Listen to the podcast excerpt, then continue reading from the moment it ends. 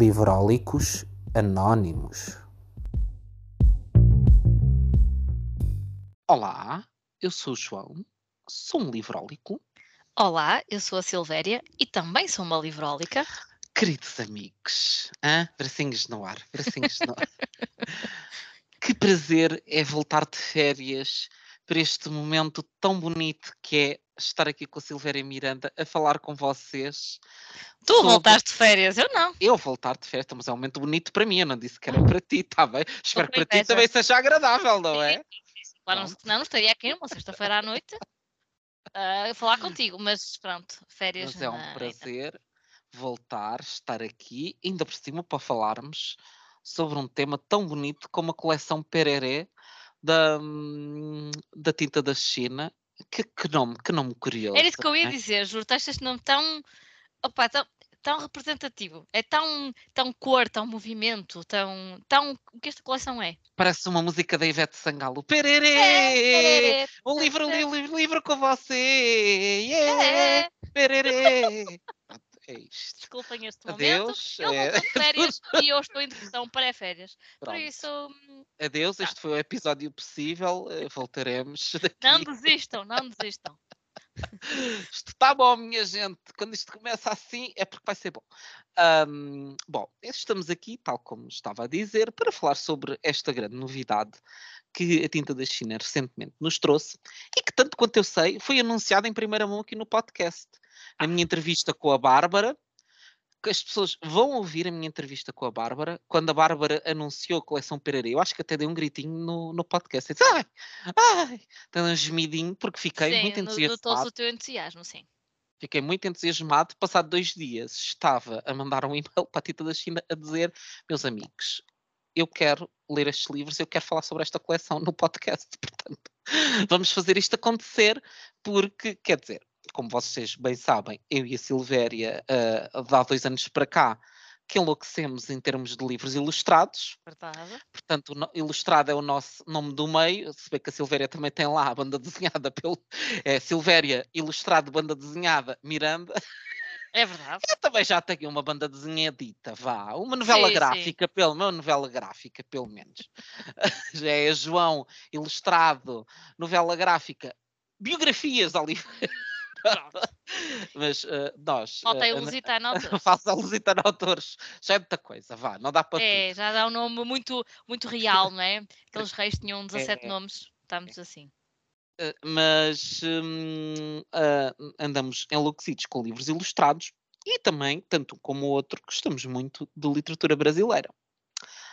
Portanto, juntar aqui ilustrados, a literatura brasileira e clássicos, isto foi assim uma combinação bombástica. Eu, quando ouvi a novidade, disse: Eu não estou a acreditar que a tinta da China vai fazer uma coisa destas. Mas em bom, atenção, não é.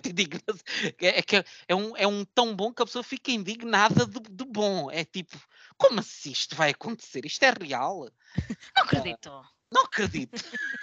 Mas o que é que se passou pela cabeça da Bárbara para fazer uma coisa tão boa? Não, e acima, acima de tudo, nós, nós sabemos que há opções editoriais que são um risco, não é? Em determinada medida. Esta e acredito ter que esta- risco escrito por Sim. todo lado. Sim. Isto é claramente, isto era, uma das coisas que eu tinha pensado, que isto é uma daquelas coleções que só se faz por amor, porque certamente a, a Bárbara conhece muito bem o mercado. Eu acredito que esta coleção vai ter sucesso, hum, mas não acredito que isto vá ser uh, um best-seller, não porque as pessoas, como nós sabemos, na maior parte dos casos, não estão ainda muito motivadas para livros ilustrados, a não ser que sejam para os filhos. Ainda há muito o preconceito de ler livros ilustrados e de pensar, ah, isto não é uma leitura para adultos.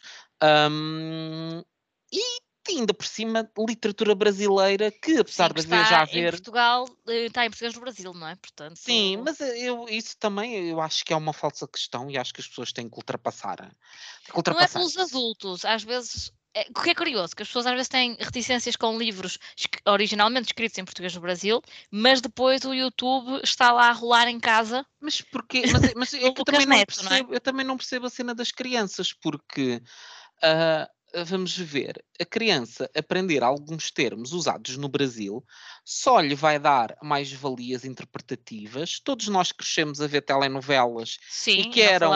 Em... Brasil, e pronto se nós fazemos questão que os nossos filhos aprendam termos em inglês, em francês, em alemão, Sim, e o inglês em italiano, inglês americano, é? pronto, porque achamos que, que, é uma mais-valia, não percebo porque é que é essa coisa, ai não, que a criancinha depois aprenda a dizer uma palavra em brasileiro e vai virar um monstrinho. Por amor da santa, vocês organizem-se, vão, vão à missa, vocês defumem-me essas cabeças.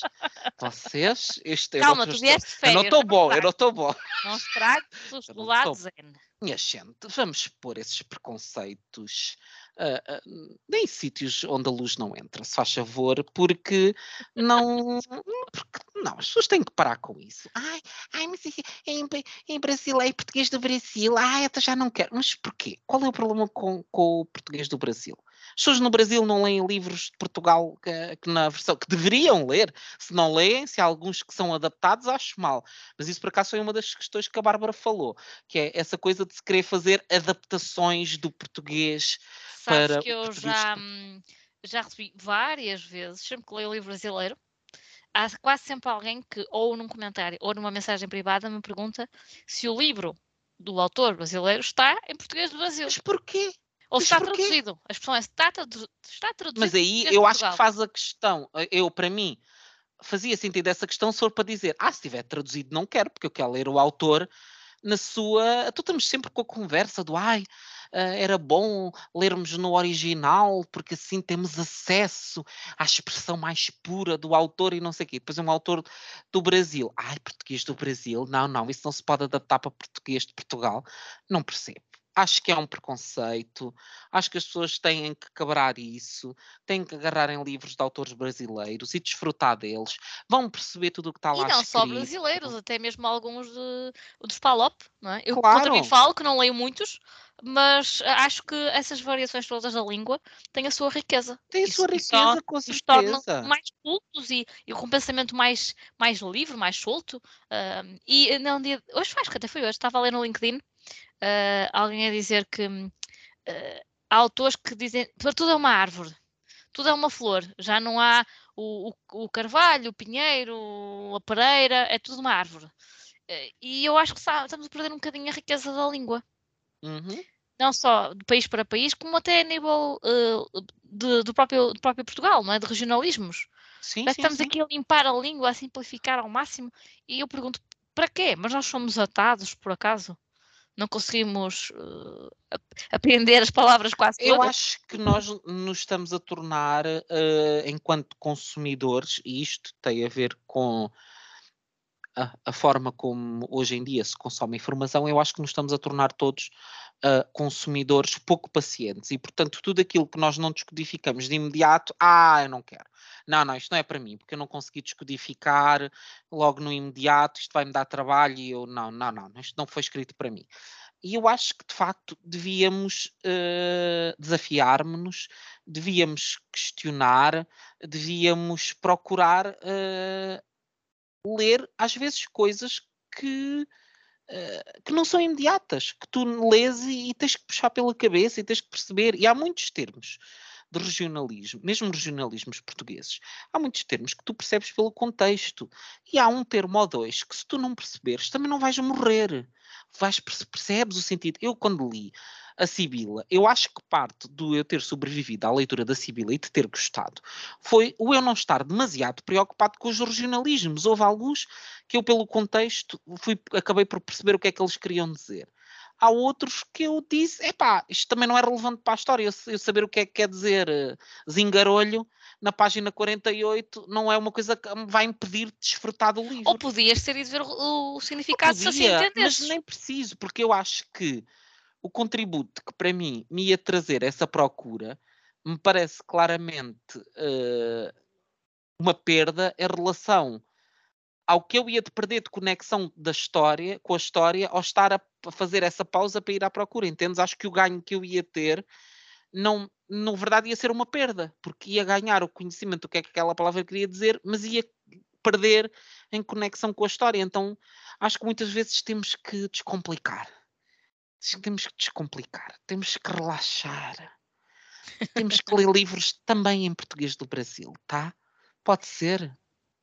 Eu, eu, eu, também sou a favor dessa ideia. E duvido que vocês cheguem ao fim deste episódio e não queiram pelo menos um destes livros. Duvido. Ai, vão querer. Vão querer mais que um, de certeza. Não, vão querer todos, mas pelo menos com um. Vão ser daqui com um no carrinho. Vão, vão, vão, de certeza. Uh, então, esta coleção, coleção Perere, é uma coleção que foi uh, distribuída inicialmente com o público, portanto, eles foram saindo uh, mais ou menos um por semana. Um, mas que estão totalmente disponíveis nas lojas normais, onde vocês compram nas livrarias normais, onde vocês compram livros, e também no site da, da Tinta da China. A coleção é constituída por cinco livros e são todos uh, grandes clássicos da literatura infantil-juvenil brasileira, todos ilustrados. Três deles, penso que com ilustrações uh, originais. O da, o da Bolsa Amarela é ilustração original, não é, Silvéria? Acho que sim, sim, sim. Uh, o Reinações de Narizinho também é com ilustrações originais, do André Leblanc, e o Flix. o Flix é pronto, o Flix é, não podia não ter ilustrações originais, porque o conceito do livro é muito gráfico e portanto não faria uhum. sentido. Um, o Chapeuzinho Amarelo tem uh, ilustrações que foram concebidas para esta edição do André Letria, Uh, e uh, o Bisabia Bisabel tem ilustrações que também foram concebidas para esta edição pelo João Fazenda. André Letria e João Fazenda, que eram ilustradores que a gente já conhece de outros carnavais. Sim, Achei... com do Márcio Ilustrado. Exatamente. Achei muito interessante ver que tanto um como o outro, o, o João Fazenda parece-me estar aqui no registro mais próximo do seu registro normal. Ou seja, vá, eu vi do João Fazenda o livro do, do Saramago, do Jerónimo, do Jerónimo, Jerónimo e Josefa. Tu, quando olhas para, para este tipo de ilustração, tu vês os pontos em comum. Embora eu acho que esta é mais próxima do real, é um desenho mais. Uh, não, não diria limpo, mas mais certinho, vá. Um, mas o André Letria, por acaso surpreendeu-me, porque não, não é o tipo de ilustração que eu normalmente associo, associo normalmente o André Letria ao outro tipo de ilustração. Portanto, quando vi, disse: Oh, isto é do André Letria. Que engraçado. Mas se calhar estou a pensar também em, em coisas mais abstrato ou artísticas que se calhar não são tanto para um leitor infantil e provavelmente ele também ajustou o seu estilo. Sim, se calhar ao, ao livro em si. Ao o João Fazenda, eu também o conhecia da, da banda desenhada. Ah, é? Aquela, é? Sim, do Tu és a mulher da minha vida, ah, é a mulher é. dos meus sonhos, é do, do, João Fazenda com um texto do Pedro Brito. Que eu ainda não li, mas uh, se calhar este ano para o Augusto Quadrado, se calhar. O meu por acaso já está autografado pelos dois, que eu lembro-me que na altura uh, pedi ao Pedro para autografar o meu e o teu. Acho que ele totalmente autografado, não está? Está, está, está. É, uh, depois, uh, temos, mais tarde, encontrei o, o, João e também lhe pedi. Mas, pronto, notas que às vezes os ilustradores têm ali um, um estilo, vá. Alguns fogem uhum. mais daquela linha, outros não fogem tanto, mas adaptam ao público-alvo, não é? Se é um público-alvo uh, mais velho, mais, se, se, é para uma banda desenhada para leitores iniciantes ou para leitores já mais habituados ao estilo, enfim. Uh, e um, o, o André Letria, eu percebo que, o que queres dizer. Uh, nós também vínhamos muito aquele conceito do a guerra, não é? Uh, e uhum. estávamos, não sei, dá ali um ar. Sim, era na guerra que eu estava mesmo a pensar, exatamente, sim. Eu li outro, acho que foi o. se eu fosse um livro, isto é um livro? Se eu fosse um livro, exato uh, com o José Jorge Letria. Uh, mas são todos eles muito diferentes. Uhum. Eu acho. Então, esta coleção tem clássicos da literatura brasileira, uh, que são clássicos que uh, são de períodos uh, diferentes, vá, embora quatro deles sejam mais ou menos ali da mesma altura, estamos a falar de anos 70, 80. Quatro deles, o único que é o mais antigo é o Reinações de, de Narizinho, do Monteiro Lobato. Uhum. Uh, os outros são, são livros que foram entre os anos 70 e os anos 80 publicados. Então, os cinco títulos desta coleção, para quem ainda não sabe, são o Reinações de Narizinho, do Monteiro Lobato, o Chapeuzinho Amarelo, do Chico Buarque, o Flicts, do Ziraldo, a Bolsa Amarela, de Lígia Bojunga, a Bisabia Bisabel, de Ana Maria Machado. Portanto, é uma bela coleção. Temos nesta coleção duas autoras que venceram aquilo que é considerado o Prémio Nobel da Literatura Infantil-Juvenil, que é o Prémio Hans Christian Andersen, que Portugal nunca venceu este prémio. Uh, eu tive a ver por curiosidade e o, tivemos nomeados uma vez uh, Alice Vieira, o que me parece que faz sentido, mas curiosamente nos últimos anos, e que temos belíssimos autores de livros uh, infantil-juvenis, nomeadamente Ana Pessoa e nomeadamente a Catarina Sobral, que eram nomes que eu acho que podiam cair ali que nem, que nem uhum. mas se calhar são ainda novas e eles se calhar dão prémios mais carreira a pessoas mais estabelecidas. Mas então, a, as duas autoras brasileiras que venceram esse prémio foram a Lígia Bojunga, e também a Ana Maria Machado, que eram autoras das quais eu nunca tinha ouvido falar na minha vida. Era isso que eu tinha a dizer. Nunca, nunca. Monteiro Lobato, sim, o Chico Buarque também. também. Mas estas duas, nunca. Mais uma vez, agora eu podia dar aqui uma de feminista, não é? E as mulheres, coitadinhas, que ninguém conhece o trabalho delas, injustamente. Injustamente, sim. Ainda bem que vêm coleções como esta para remediarmos essa situação sim, fazer com que estes livros cheguem aos leitores portugueses, como é seu direito, não é? Uhum. Então, queres-nos começar a falar do primeiro livro, Silvéria, do Flicts, do Ziraldo? Para já, Flicts é uma coisa Flicts. muito difícil de dizer. Flicts não é um ser mudo, não, não, é? Isto não tem acordo ortográfico. Não, não, não, não. Olha, este foi o primeiro livro que eu li e até eu li para os teus lados. Uh, tenho umas, umas fotografias no meu Instagram tiradas uh, na Gulbenkian, uh, que achei que era um sítio apropriado uh, para ler isto no sossego de um espaço verde. o Flicts é sobre uma cor chamada Flicts, não é? Eu estou a dizer Flicts muitas vezes de propósito, que é para, porque é para treinar. um, esta é uma cor que não, não é fácil de definir, está ali entre o bege, entre o tom terra, portanto é uma cor que não aparece no arco-íris, não aparece nas bandeiras, não aparece nas caixas de lápis de cor, e por não aparecer em lado nenhum, a cor Flict acha que não tem valor, que não, que não está bem em lado nenhum, que, que não importa. Uh, mas será que não existe nada do cor Flicts? Será que não há nada importante com esta cor? Hum. Por isso, este é um livro que tem uh, muitas, muitas, ilustrações e pouco texto. Uh, uhum. diria, se calhar até se formos pensar num público realmente infantil para crianças mais pequeninas, este está, está totalmente adequado.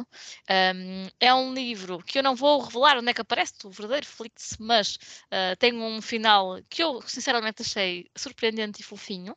Uhum e traz aquela mensagem uh, muito relacionada com a aceitação do que é diferente ou do que é menos comum uh, e do valor de todas as cores, de, neste caso podemos extrapolar uh, de todas as pessoas, todas as características e todos nós somos únicos à nossa maneira.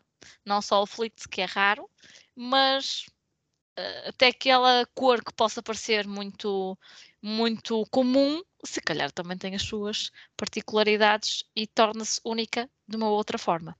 Por isso, é um livro do, do Ziraldo, uh, que também é o autor do Menino Maluquinho, uh, só para vos, para vos situar.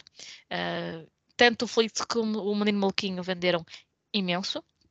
E, e não posso ter muito mais, porque o livro também é pequenininho. mas tem aqui bandeiras, Uh, tem a bandeira do Brasil, claro. Tem aqui um arco-íris e pronto, e para o final tem uma surpresa. Não, mas é curioso, estavas a falar de ilustração e, e, este é um livro em que o conceito de ilustração é muito próprio. Sim, muito diferente, porque este foi um livro feito assim também muito, foi de um desafio que colocaram ao Ziraldo, Uh, e ele fez aqui umas colagens, umas coisas mesmo na própria gráfica ali, uh, muito, muito diferentes. E isso é que há pouco estavas a dizer que este, claro que tem as ilustrações originais, porque é um livro que dificilmente viveria sem elas, não é? Sim, sim, um, sim. E se fossem de alguma forma reproduzidas sem querer, sem querer tirar mérito a nenhum ilustrador, mas obviamente não seria a mesma coisa. Ah, não, não, um, não, não. E há uma coisa que eu gosto nesta, nesta coleção, para além de estes cantos redondinhos muito típicos da tinta uhum. da China, que eu sou fã destas edições assim. Pronto, são livros capa dura, que nós ainda não dissemos, mas uh, são mesmo do uhum. colecionador, diria até. Uh, mas são, são livros que uh, mantêm o estilo, quer as que mantêm as ilustrações originais, quer aquelas que foram feitas pelo André Letria ou pelo João Fazenda, mantêm um registro gráfico daquela época. Eu sou muito apologista uhum. de trabalharmos à cuidado visual de, das nossas crianças, dos nossos jovens, uh, e acho que eles, como crianças da sua época, têm tendência a gostar de um determinado estilo gráfico, não é? Mas isto não, não implica que não possamos uh, pô-los em contacto com arte mais lá para trás. Aqui uhum. não é uhum. muito antiga, mas com um estilo gráfico uh, de algumas décadas. Mais vintage. Uh, Sim, porque, porque acho que faz parte tanto a questão da faz. linguagem, como falávamos há pouco do português no Brasil, como também das ilustrações. Uh, e destas brincadeiras que aparecem em vários destes livros desta coleção, que são brincadeiras de crianças que brincam efetivamente. Que eu acho que hum, às vezes, uh, nos livros mais contemporâneos, temos muitos livros bons, muitos livros com ilustrações brilhantes, com mensagens muito certeiras, muito atuais, mas há livros que se focam muito na mensagem, na moral da história, uhum. e parece que as crianças desses livros não brincam. Pois. Que é uma coisa que me apoquenta um bocado. Uhum. Porque nós ainda brincamos, nós ainda sabemos o que é. Sim, eu acho que também, se calhar, é um o conceito de, de, crescimento e o processo de socialização mudou provavelmente muito em relação à nossa altura, que se bem que eu já sou de uma fase em que imagina, eu brincava muito nas férias, no Alentejo, mas em Setúbal não. Eu não ia para a rua, não tinha amiguinhos uhum. em Setúbal, tirando os amiguinhos da escola uh, e que, tirando o recreio, fazemos um joguinho rápido, não, é, não íamos naquela altura, pelo menos eu não fazia aquela coisa de ah, vamos brincar para a casa de não sei quem, ah, vamos ah, para a casa de não sei quem. Eu, eu pelo menos não, não tinha muito, não tinha esse hábito. Um, mas de facto acho que, que, existe aqui um processo de socialização uh, diferente. Um, curiosamente, este livro do Fleet, eh, eu na altura comparei muito isto, isto fez-me lembrar muito em termos gráficos, e isto que eu vou dizer, atenção, isto é um elogio, não é, não é, eu sei que vai parecer uma coisa estranha de ser dita, mas parece um catálogo de papéis. quem já, quem já teve a experiência, que, que trabalha em agências, sim, já, que trabalha com, com produção de material de marketing, já teve catálogos, já lhe enviaram certamente uhum. catálogos uhum. de papéis e de cores, e quando tu olhas para aquilo, aquilo é uma coisa surreal, aquilo é... Tem uma super... parte para Robbie Alac, não é? aquilo é uma coisa super luxuosa e em que tu tens as cores, os diferentes papéis, com as diferentes texturas, embora aqui o papel seja sempre o mesmo, a aplicação da cor faz parecer quase como se o papel fosse diferente uh, nas diferentes páginas e tem muito uso de cor. Imagino que fazer cores, este produzir este livro em termos gráficos deve ser muito exigente porque eles devem ter que respeitar sim, todas estas cores. Cor, sim, sim. Senão e... não é fiel, não é? O original e até mesmo o próprio Flicts, não é? Tem de, de, ser aquele tom, não é? Exatamente. Este e... livro é cor. É cor. É, é um é um, uma homenagem à cor e, e à êxtase que é que é um, o olhar para as cores. E até é muito engraçado, porque eh, eu tinha aqui a frasezinha, o parágrafo que descreve a coleção Pererê, que é muito interessante porque uhum. destaca muito a questão da cor. Eles dizem: a língua pode ser uma cor, a língua pode ser uma festa, a língua que cá brinca à apanhada e lá brinca de pega-pega é a mesma aqui e acolá e cresce como uma roda gigante sempre que a deixamos girar. A coleção Pererê existe para isso e traz para Portugal os maiores clássicos da literatura infantil-juvenil brasileira. Estamos entendidos? Vamos então brincar. E acho que é mesmo isto, é, é a brincadeira, é a exuberância da cor. Acho que este livro é uma celebração da cor. Uh, e, e, é muito interessante porque é o livro mais abstrato deles todos. Uh, eu não li um deles e tu começaste a ler outro, mas não, não terminaste. Mas pronto, aquele que eu não li e que tu não, não leste não, não fogem à regra. Este é o mais abstrato dos quatro uhum. livros. Um, mas mesmo assim é muito brincalhão, porque vive muito de jogos, do conceito do, do ele jogar com o leitor, e portanto deve ser uma, uma dinâmica muito engraçada tu leres eh, este, esta história aos teus filhos e brincar com eles com, com a questão das cores. Eu mesmo eu, como adulto, senti-me muito divertido. Eu adorava ter presenciado o processo de criação. Sim, deve ter sido muito giro. Isto deve ter sido assim uma observação não participante, não é? A ver assim a uns metros de distância. Uh, imagino assim muito. Olha, muito menino maluquinho. Sim, muito uh, all over the place. sim. Curiosamente, o, o Ziraldo um, lançou uma revista chamada Pererê, que era em banda desenhada. Ah, que giro. Uh, portanto, tem aqui um lugar no meu, no meu coração, aqui o Felix, porque se gosta de DVD, então se gosta de quadrinhos, né? Quadrinhos, que é isso? Quad... Quadrinhos. um bocado americano. Foi, foi, foi assim o brasileiro um bocado americano. Silva, quadrinhos. Não deixa de ser americano. É, não é, é esse americano. É, é da América, é da América. Olha, o outro livro que, hum, que eu li, um, outro dos livros que eu li e que um, Devo dizer que de todos, eu acho que vai ser o meu favorito, se bem que eu não li o A Bolsa Amarela, e pode ser que o Bolsa Amarela venha competir com este. Um, eu gostei muito de todos, mas este uh, falou muito com o meu coração, que foi o Bisabia Bisabel. Ai, o que eu gostei deste livro, Silvéria. Gostei tanto, tanto, tanto da Ana Maria Machado e, e as ilustrações de João Fazenda certamente ajudaram, porque tornaram a experiência ainda mais mais visual. Este livro tem uma história mais tradicional, um, é, é, uma história muito, muito versátil, porque tem muitos momentos de humor. Tem, eu acho que é daqueles livros em que a magia acontece, porque é um livro muito descontraído, com muito sentido de humor, com muitas mensagens importantes, mas que passam de forma muito natural. Um, é muito real, é muito. É, é um livro muito sentido, mas sem ser lamechas.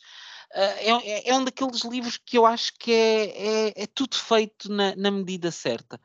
Uh, temos aqui a história de uma menina, que é a Bel, a Isabel, que um dia fica encantada quando a mãe estava a fazer umas arrumações e encontra uma foto da, da avó da mãe, que é portanto a bisavó dela, uh, em criança com uma bonequinha e ela ficou encantada com aquela foto. Era uma foto muito bonitinha do antigamente, que tinha uns lacinhos e uns adornos, e ela ficou encantada com a foto.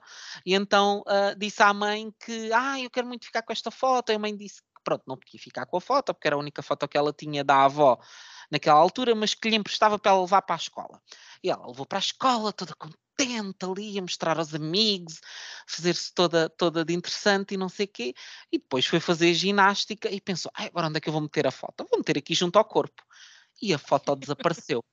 E o que é que ela pensou? O que é que aconteceu? Isto por osmose, a minha avó entrou dentro de mim, porque eu sinto uma avózinha, eu sinto uma vozinha dentro de mim, isto é a minha bisavó a falar comigo. Portanto, ela diz que tem a bisavó dentro dela, que vai falando. Oh, pá, e as coisas que a bisavó lhe ensina. Pronto, e é aí as que conversas entra, entre conversas elas. Maravilhosas oh. são.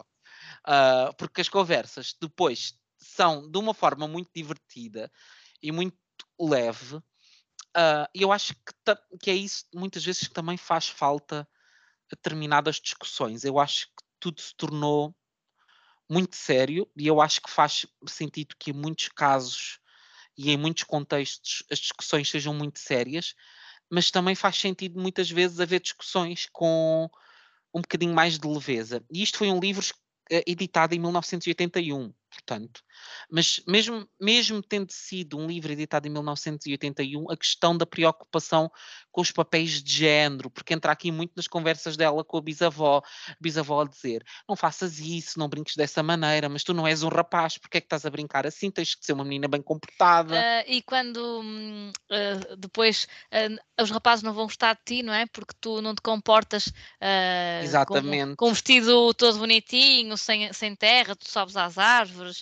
Uh, é, é, a relação de que ela tem até com, com relação, um entre aspas, meninos, não é? Sim, com sim. um dos meninos, uh, que ele acha que ela é muito engraçada, não é? Porque ela não é, assim, não é assim donzela, não é? É, Ela é mais de subir às árvores e partir o nariz se eu preciso. Esse foi um dos, dos meus momentos favoritos, oh. que é ela está com uma amiguinha toda empinocada e está lá com o rapaz que ela gosta, e, e a amiga Uh, e eles viram uma, uma árvore de jabuticabas e ai, quero. É jabuticabas, não era a árvore? Acho que era. Acho que sim, sim, sim. Era jabuticabas. Até um, ela, um dos capítulos. É, e ela, e ela diz: ai, vamos ali à árvore da vizinha, não sei quê, apanhar jabuticabas.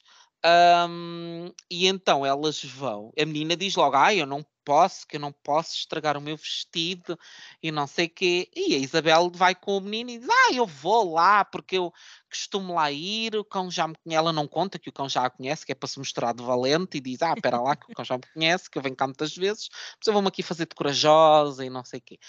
Uh, então ela vai com o menino, sobem à árvore para apanhar as jabuticabas. Um, e a moral disto tudo foi que o menino disse-lhe: Ai, tu és muito corajosa, eu gosto muito disso em, disso em ti, porque és muito diferente das outras meninas. Espeta-lhe um beijo. Eles eram para levar uma, uma fruta para a outra, para a Marcela, que é toda frozou, toda nhanhanhan, como ela diz. Uh, e quando já iam a ir-se embora, é que ela se lembra: então não levamos a fruta para a miúda e ele apanha uma fruta meia podre do chão e diz: Ah, vamos-lhe esta ela para ela também. E então a outra fica toda. Entretanto, a avó estava por trás a dizer: Pois, agora vais com ele, estás a ver? Ele gosta é da outra, que ele vai levar uh, a fruta é para a outra, não gosta de ti. Não, era, era goiaba, não era jabuticaba, era goiaba. Mas há um deles que só na ideia que tinha jabuticaba em algum lado. Eu acho que, é, que era o outro, eu acho que, era hum, o do narizinho. Porque pronto, nós não dominamos as frutas brasileiras, tá? Vocês não. desculpem. Nós, nós somos pessoas simples, acho que é uma goiaba. Acho que era uma goiabeira. Era. Mas pronto, era uma fruta. Vocês... Era uma fruta. Era uma, fruta, fruta, típica do Brasil. Pronto, e a avó diz-lhe: vês, ele gosta, ela é que fez bem, ela está ali a dar só respeito, agora ele ainda lhe vai levar uma fruta e depois no final a rapariga leva com a fruta podre e ela disse à avó: estás a ver? Ele valorizou-me por quem eu sou. Ele aprecia quem eu sou, que eu sou mais eu. Gosto de miúdas cheias de atitude. É. Se bem que depois ele não se porta muito bem com ela. Não, ele não se porta, mas ela também lhe mete logo uns patins que ela diz logo: Ah, meu amigo, te pera lá. Porque ela, ela percebeu claramente que ele era um menino parvo.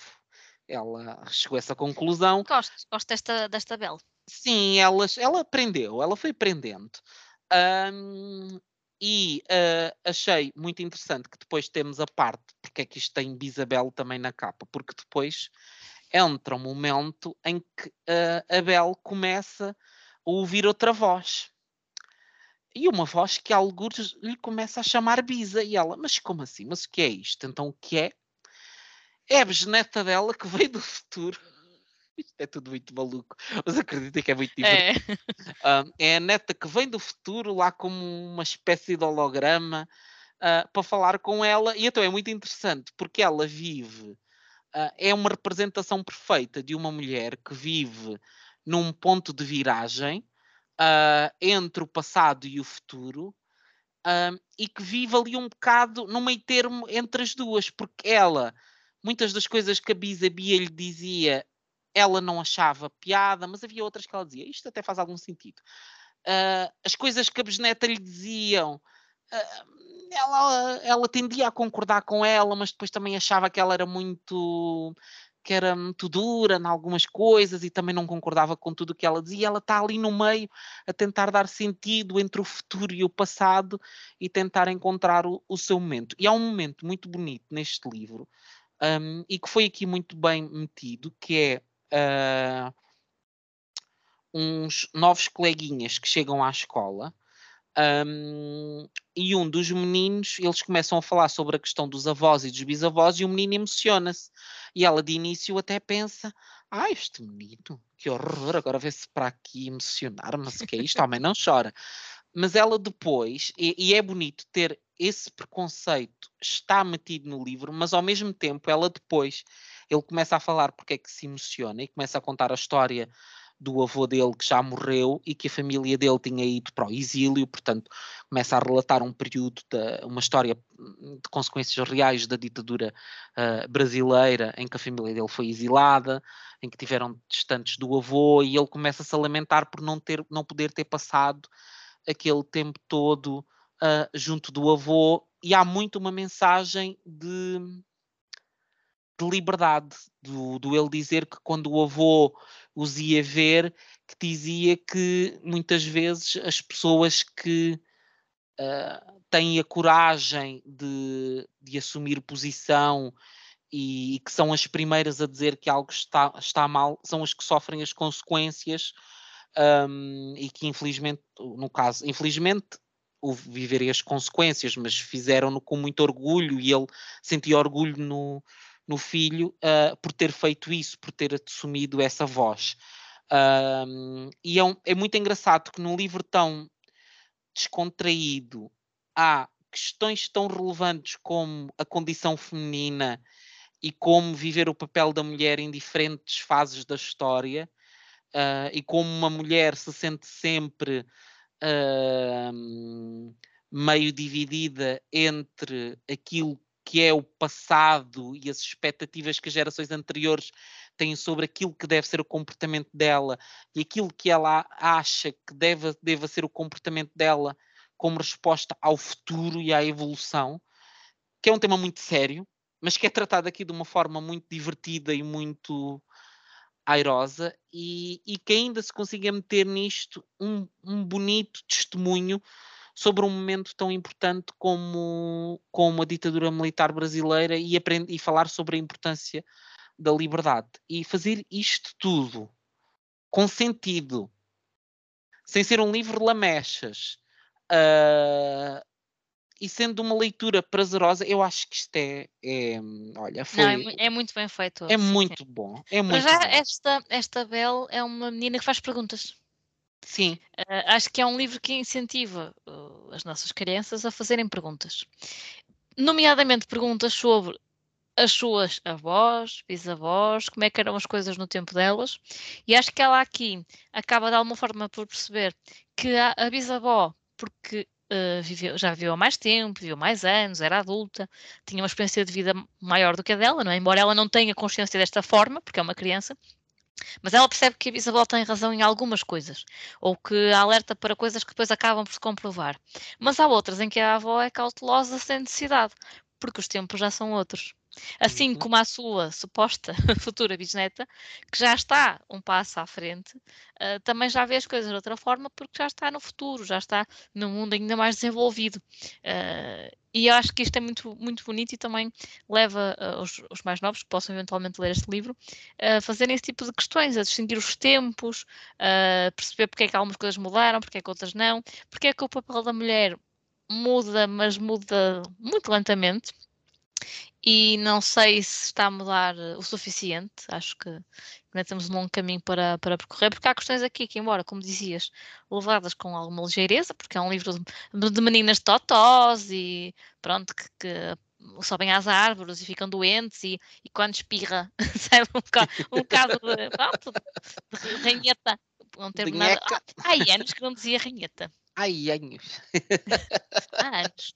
Anos que dizia isto. Uh, e ela fica muito envergonhada. Parece que é tudo assim muito, muito a brincar. Um, mas a verdade é que acaba por toda a coleção, no fundo, ter aqui uh, meio a brincar, meio a sério, uh, pistas para outras coisas, inclusive Sim. a questão da, da, da história do Brasil, que eu acho que as coisas têm de ser contadas aos mais novos à feição da idade, da maturidade, uhum. e uma forma de lhes contar as coisas é também eh, levantar o véu para que eles façam as perguntas uhum. e guiar a conversa também no sentido do raciocínio deles, não é?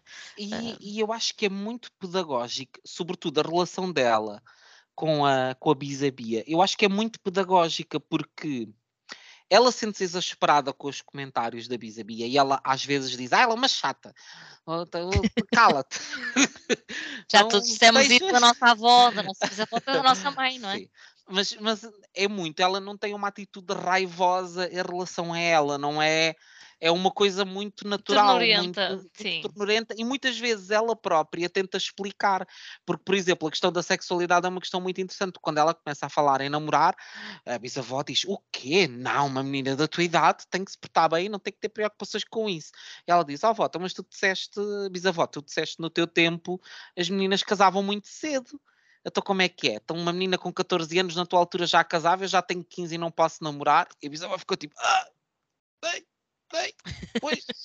que é uma coisa muito típica dos mais novos fazerem observações que deixam os mais velhos, ups, Sim, e agora apanhaste-me.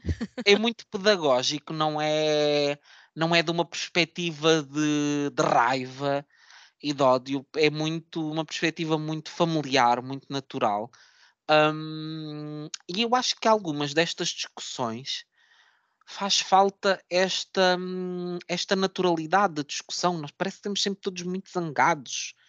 Quando, e eu percebo porquê, não estou a dizer que não haja razão para isso. Uh, mas às vezes também a pedagogia e a naturalidade das discussões um, e o falarmos com uma pessoa e o tentarmos explicar porque é que aquilo que ela diz não faz sentido, ou explicarmos o nosso ponto de vista, uh, nem sempre pode ser uma batalha perdida. Uh, se calhar às vezes podemos deixar sementes de coisas virem a mudar e virem a acontecer, e se calhar aquela pessoa que se tu adotares uma atitude só belicosa e raivosa e de protesto, não te vai ouvir, porque as pessoas, quando estão no âmbito de uma discussão, obviamente, se uma ataca, a outra vai estar à defesa, e portanto são pessoas que não estão disponíveis para aprender nada. Um, se calhar num registro, muitas vezes de conversa, que eu sei que nem sempre é possível, um, mas se calhar pelo menos com as pessoas que nos são mais próximas, se calhar vale a pena uh, investir em determinadas conversas, um, perceber que a mudança nem sempre é fácil. E a mudança nem sempre é fácil, mesmo para nós. Nós muitas vezes damos por nós e há muita coisa nova. E, e nós somos pessoas que não temos 40 anos e já muitas vezes nós próprios dizemos: é pá, isto, uma pessoa às vezes é difícil. é muita, é muita, mudança, muita coisa nova, muita coisa com, com a qual nós temos que, que aprender a lidar uh, e temos de aprender a lidar, porque isso para mim nem é, nem é uma questão. Uh, mas acho que de facto era mais fácil para todos nós se muitas vezes houvesse tipo este caminho de aprendizagem e de crescimento que eu acho que é o que este livro mostra, que são é uma menina a crescer, mas ao mesmo tempo a bisavó também está a aprender com ela, um, com o crescimento dela. Estão as duas a crescer em conjunto. E de facto é uma vivência muito bonita e que muito bonito que a autora tenha conseguido no papel registar um, esse espírito. E acho que também a própria bisavó, se pensarmos até no, nos nossos antepassados, não é? Olha para a mais nova com, com certo orgulho, não é? Das coisas que ela Sim. é capaz de fazer, daquilo que considera até mais irreverente, mas olha onde ela está e eu nunca tive esta coragem, ou nunca sequer me passou pela cabeça e ela vai e faz e acontece. Um, e acho que, sobretudo no caso das mulheres, não, é? não tanto do avô para o neto, mas da avó para as netas, um, Uhum. Deve dar assim um certo. Quer dizer, em alguns casos, nos outros, se calhar, acham que isto é tudo um pouco a vergonha, não sei. Uh, agora pensando bem, não é? Depende uh, das avós, não é? Depende das sim, avós. Sim, muitos contextos. Mas esta, não sei, imaginei um primeiro, ah, isso não se faz, menina, e depois um danada da miúda, não é? Que ela vai com tudo, parece um pequeno furacão. Uh, e, é, e, é, muito ternurento, sem dúvida nenhuma. Também, também gostei muito, muito deste. E até me lembrei daquelas fotografias. Nós tirávamos na escola primária, todos os anos ia lá um, um, um, senhor fotógrafo. Ai. Nós tirávamos todos assim com as mãozinhas em cima da carteira, um livro aberto. Ai, ah, dessas nunca tirei. Ah, eu tenho que te mostrar. Tenho que eu tenho daquelas com fundos, que eles punham aqueles fundos. Sim, Parecia que tu estavas num parque no Canadá. Sim, sim, tal e qual. Sim. E via conjunto, não é? Uh, da turma sim, toda. Uh, que felizmente nunca ninguém da minha turma uh, ousou pôr isso nas redes sociais. Ai, não dês ideias, Silvéria, não dês ideias. Tu uh, vê lá, tu manifesta. Não estava assim mal. Estava assim, usava fitas Era uma menina de fitas. Eu estava sempre de fato de treino. Eu acho que em quase todas as minhas fotos deve estar de fato de Ah, treino. não, não, eu nunca usava vestidos, exceto nesse dia. Nesse dia, o dia que eu autógrafo, eu tinha que lá um vestido. Que eu detestava, não é? Ah, mas não fazia totós, isso não. Mas, mas depois punhamos assim as mãozinhas em cima da secretária. Por norma, ah, há um ano em que, ou seja, o livro era sempre o mesmo. Era de um colega qualquer, a professora montava lá a secretária, abria um livro de matemática, o porta-lápis, e aquilo não era teu, era de um colega. E houve um ano que se vê lá o nome no livro, Zé Carlos. Portanto, aposta Zé Carlos. Isso é muito triste. E eu até acho que, nesse- que ele, a minha professora dava mais do que um ano. E ele era tipo do quarto ano e nós ainda éramos do terceiro, ou uma coisa assim. Então o livro não era do nosso ano, tinha nome de rapaz, enfim. Não interessa, Silveira. Era só, um- era só um adereço para ilustrar. Epá, e eu depois de fitinha com lacinhos e a dizer Zé Carlos, já tinha ali um Ah. problema de identidade. É, mas, mas esta, esta imagem da capa, não é? A menina assim com os totozinhos e o cabelo assim todo muito aprumadinho faz-me lembrar esses, esses momentos. E, e há coisas que é curioso que não, que não mudam nunca, não é? Ah, acredito que não se tirem algumas fotografias na escola, não. Ou, ou será que é o, é o professor Não que tira o telemóvel? faço ideia. O que tira que está. Isso é muito triste, Silvéria. da- É, mas, Vá, mas todos aqui. Está feito. Como é que perguntava aos meus primos? Tiram selfies. Olha, brincar, brincar. E desde que eu ouvi falar de uma professora primária que, quando os miúdos estavam a fazer as tabuadas, punha-se a falar dos animais de estimação dela, que são cabras, Mas A tinha-se a falar tem- com quem? a professora, enquanto os miúdos a fazer os exercícios, põe-se a falar sozinha, não é? Para o ar. Ah, não era uma Pós- live. Não, não, não, não. Ela pôs-se a falar para os miúdos, quer dizer, nos tempos de pandemia também contava histórias das cabras via Zoom, ou Zoom, ou Teams, ou o que é. estão a tentar fazer os exercícios. Ela está a falar Mas ela tem necessidade de falar e fala da cabra Vitória. Eu dizia, ah, senhora professora, é preciso me concentrar, Mas bem. os miúdos gostam, os miúdos gostam destes momentos de descontração. Pronto. Mas é capaz da tabuada ser um bocadinho ao lado. Pois não se queixes. Pois. Ai, mas enfim, olha, por falar em situações hum, caricatas, fofinhas, divertidas e que sofrem aqui uma reviravolta. Um outro livro desta coleção chama-se Chapeuzinho Amarelo. É do Chico Buarque eh, e esta edição conta com ilustrações do André Letria, como muito bem disse há pouco. E a Chapeuzinho Amarelo é uma menina amarelada, não é? De medo. Passando aqui a expressão de português do Brasil que nós aqui não, não costumamos usar. E acho que as ilustrações do André Letria combinam muito bem com, esta, com este conceito. Porque a Chapeuzinho Amarelo é uma menina cheia de medos, como eu dizia, medos das coisas mais eh, inócuas, e então ele faz aqui uma, uma, desenha uma menina com olhos muito, muito grandes, muito esbugalhados, eh, e quando ela tem, eh, sobretudo medo, mas uma ou outra emoção mais para a frente no livro, embora o livro não seja muito grande, os olhos dela combinam com, com essas emoções. Um, e o livro é assim em, em poesia, é? se lemos isto em voz alta, ele tem uma certa musicalidade, por isso é que eu acho que esta coleção é cor e é ritmo, é música, não sei, acho que esta coleção é muito Brasil. Ela hum, é, é, é tudo aquilo de bom que eu associo a- aos brasileiros. Um, e é Chico Buarque, não é? Portanto, hum, claro que isto tinha de ser, de ser bom. Para terem uma ideia, vou só ler aqui um, um bocadinho. Uh, e diz assim: era, era a Chapeuzinho Amarelo, amarelada de medo, tinha medo de tudo, aquela Chapeuzinho. Já não ria, em festa não aparecia. Não subia escada nem descia. Não estava resfriada, mas tossia. Ouvia conto de fada e estremecia. Não brincava mais de nada, nem da amarelinha, que é a nossa macaca, não é? Ah, tinha medo de trovão, minhoca para ela era cobra. E nunca apanhava sol, porque tinha medo da sombra. Não ia para fora para não se sujar, não tomava sopa para não se ensopar, não tomava banho para não descolar, etc, etc. O livro vai por aqui fora, assim neste registro ah, rima quase. ah, e é mu- muito bonito de, de ver como ela tem medo de, de tudo, não é? Ela deixa de viver ah, por ter receios de uma brisa, até das coisas mais bonitas, até que acontece algo e ela vai eh, enfrentar o medo e vai eh, desabrochar.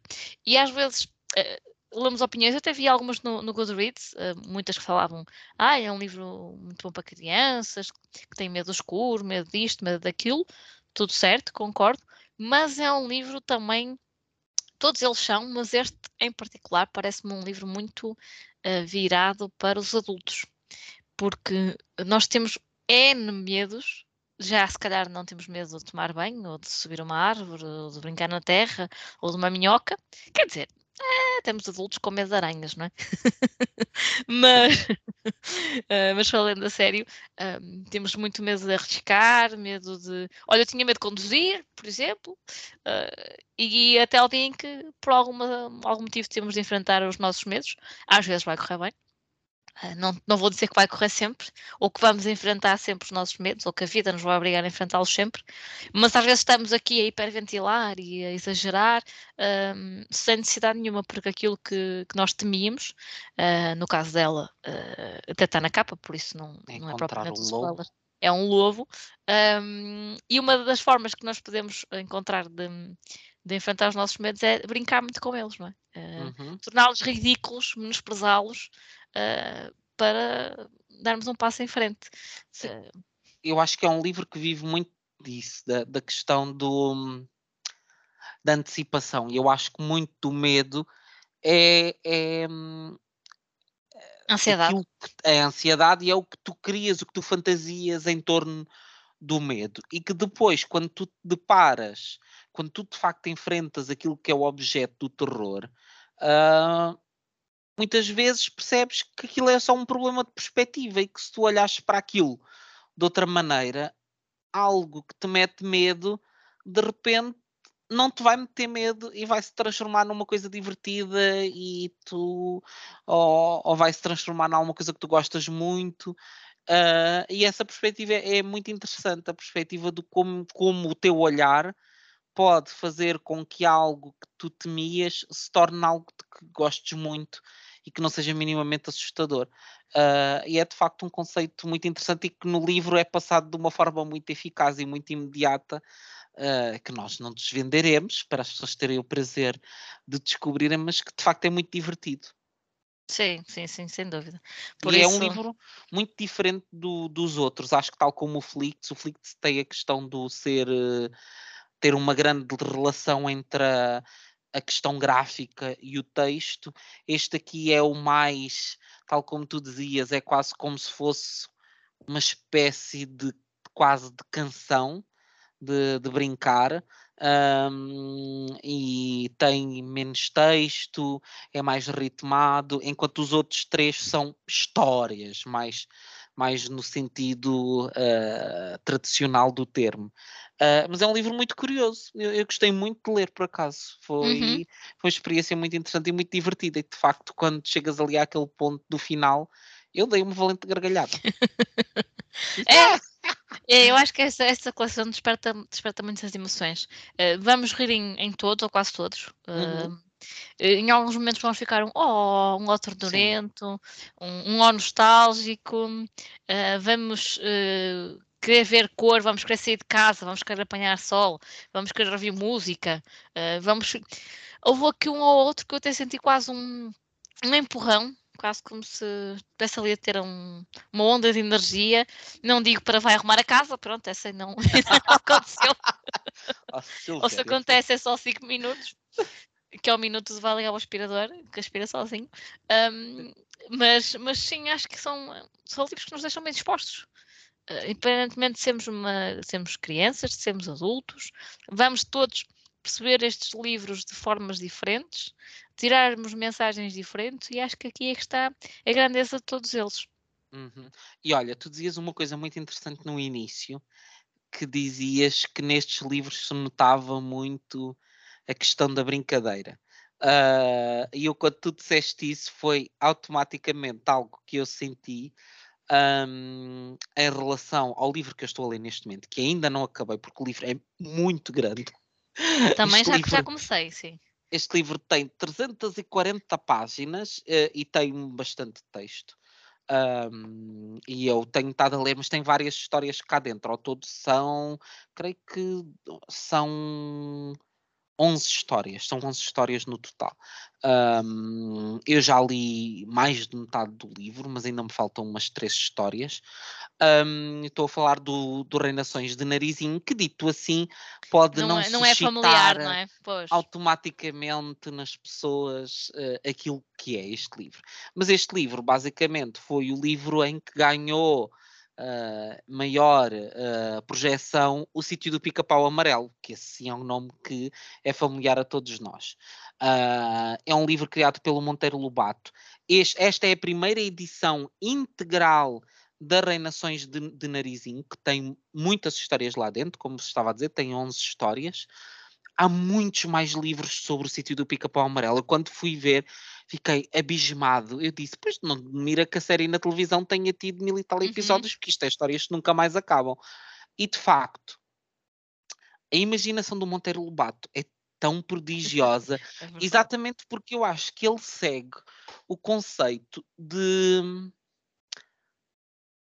de brincadeira de crianças e das fantasias que as crianças imaginam ao brincar porque de facto é isso que me dá a sensação que isto é o livro, no fundo, todas as histórias são a narizinho a brincar e a inventar 1500 histórias para aquilo que a rodeia, para a sua boneca, para o, o, o, o Marquês de Sabugosa, que é um, um, sabugo, que é umas aquilo são o quê? Barbas de milho, é é um, pronto, é um objeto inanimado, não é? Uh, para os animais, para o, o porquinho, o rabicó, um, e então ela, ela, para todos os elementos que a rodeiam, ela vai criando histórias, esses objetos deixam de ser inanimados e começam a, a falar com ela, uh, a ter a sua própria personalidade, muitas vezes em totalmente discordância com aquilo que ela quer que, que, que eles façam e ela começa a imaginar muitas outras personagens de muitos outros universos que ela vai visitar. Ela vai ao, ao, ao Reino das Águas Claras, que, que é um reino. Fez-me lembrar muito uh, a história da menina e o mar. Uh, da Sofia de Mel Breiner, porque tem aquele muito ambiente de estar a brincar à beira da água e depois de repente seres transportado para a água e descobrir um mundo um mundo subaquático com muitas personagens, muita fantasia. Um, há aqui também muitas personagens uh, do, das dos histórias para crianças mais tradicionais, portanto, daqueles contos clássicos, o Peter Pan, um, a Cinderela, a Branca de Neve, que vão que é o Pulgarzinho, que vão também aparecendo aqui em várias aventuras. E isto, no fundo, são imensas aventuras que a Narizinho uh, vive com o seu primo, Pedrinho, com a avó, Dona Benta, com a Anastácia, que é uh, empregada, mas é muito mais do que uma empregada. Ela, no Sim, fundo, é da família. Ela é, é, eu acho que eles até lhe chamavam tia.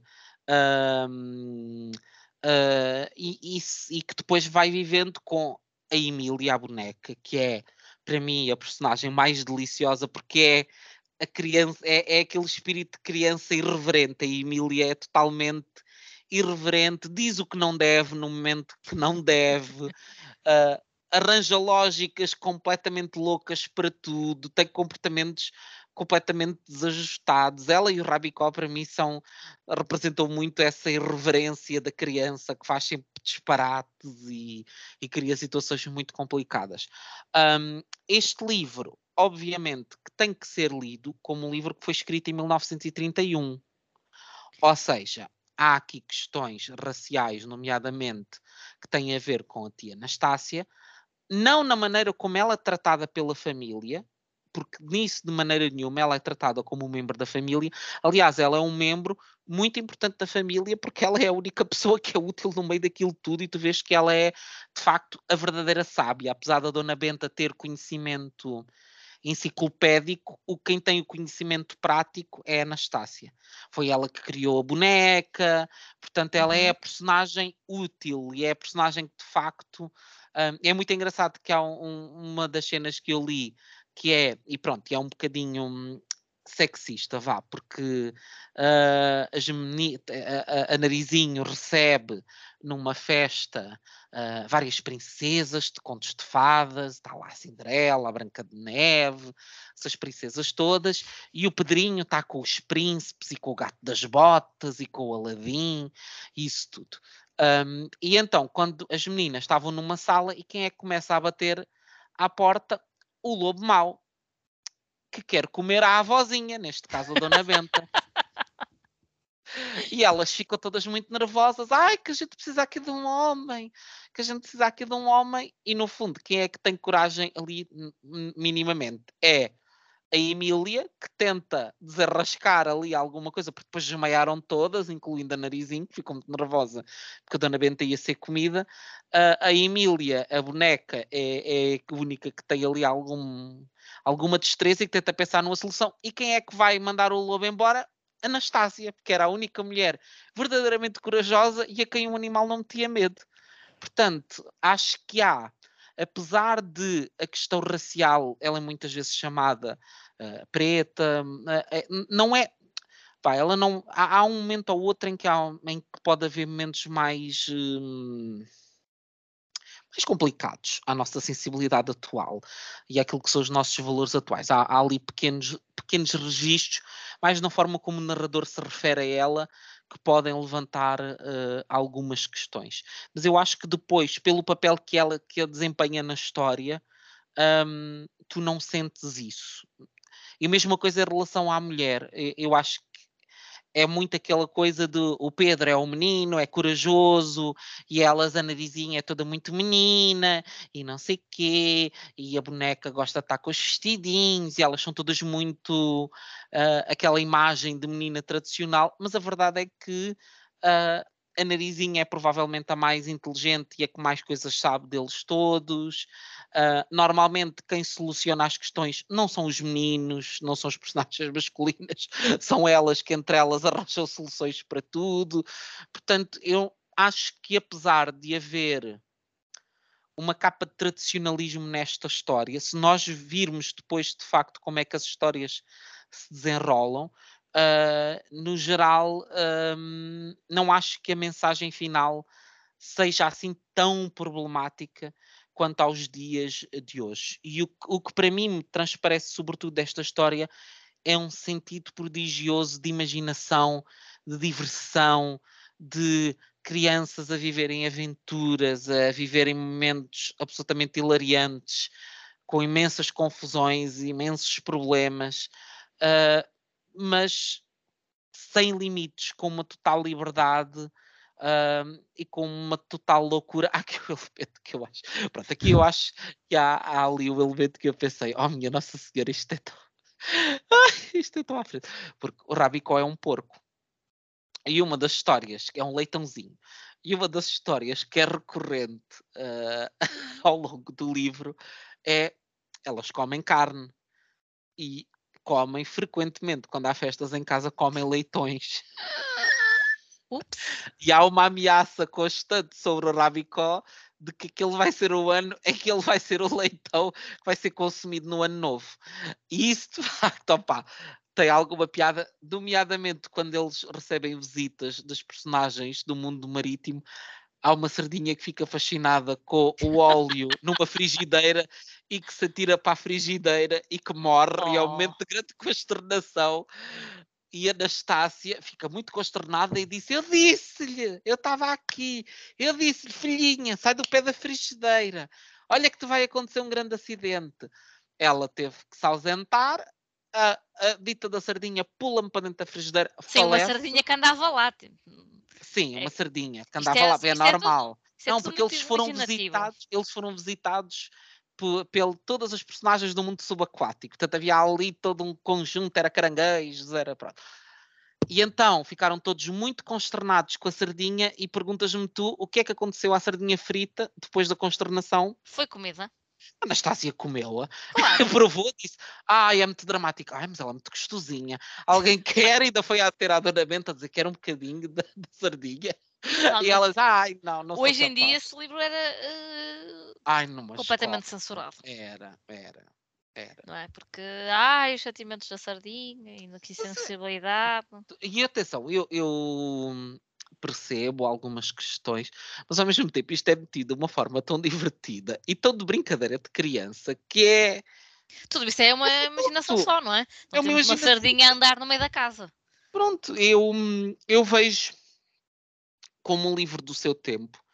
Ahm, acho que as pessoas da nossa geração que cresceram a ver eh, o sítio do Pica-Pau Amarelo ainda hoje me mandaram mensagens a dizer ah, já estou com a música na cabeça. Uhum. Ahm, acho que para essas pessoas isto vai ser uma viagem, como o Babar. Eu li o, o Babar há, há uns anos e o Babar também tem algumas questões ah, mais sensíveis em relação à época em que foi escrito e que nós temos que, que ver com, com, com esses olhos.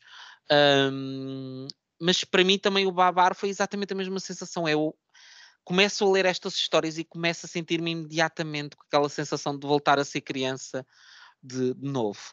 Um, e acho que para qualquer pessoa da nossa geração vai ser uma experiência tremenda ler este livro e espero que uh, esta coleção possa vir a ter uma segunda parte. E Olha. fica já aqui a minha petição que quero mais mais livros do Monteiro Lobato com a continuação da história da, das Reinações do Narizinho. Ah, tenho aqui uma grande questão. Porque Então, qual era a personagem mais marcante da, que, que toda a gente conhecia, certamente, para além da boneca, do, do sítio do Pica-Pau Amarelo? eu não, eu não era especialista nesse assunto. Tu não eras. Mas vou-te já dizer que houve uma pessoa que também me veio dizer: ai meu Deus, ainda hoje tenho medo da Cuca. A Cuca era uma personagem emblemática que era uma crocodila com uma peruca loira. Ah, sim, isso, isso é-me familiar, sim. E Eu, eu não comecei a ler do isto. pica-pau amarelo, não. Eu tinha um fascínio com a Cuca. Eu acho que a Cuca era a drag queen da nossa. Porque de facto ela era toda assim, era uma vilã espampanante com um longo cabelo loiro. Pronto, na série. E eu comecei a ler isto e digo: ai meu Deus, quando é que a Cuca vai aparecer? E depois é que eu percebi que a Cuca aparece na adaptação para a série de televisão, mas a Cuca não aparece neste livro. A Cuca aparece noutro livro que foi escrito pelo Monteiro Lobato. Hum, acho que ainda antes deste, que se chamava. Ai, agora não me lembro do nome. Agora não me lembro do nome. Que desgraça tão grande. Que se- Ah, o Saci, chamava-se Saci. Ah, que também já se passa no sítio do Pica-Pau Amarelo, pelo aquilo que eu percebi. Ah, e ela aparece de facto aí numa das histórias. Ah, mas que foi uma personagem que não voltou tanto quanto eu percebi. E se tiver a dizer alguma coisa mal, por favor, corrijam-me. Se a pessoa está a aprender, está bem. Nós não crescemos a ler estes livros, mas só, só crescemos a ver a série de televisão. Mais ou menos, sabes, Infelizmente, sabes, tu és um bocadinho mais velho do que eu e acho que tu apanhaste outra adaptação. eu se calhar deve sim. Eu, eu apanhei Porque uma da Globo. Quando, vi isto, vi assim muito por alto. Foi uma adaptação que saiu em Salvo Erro pá, em 2001.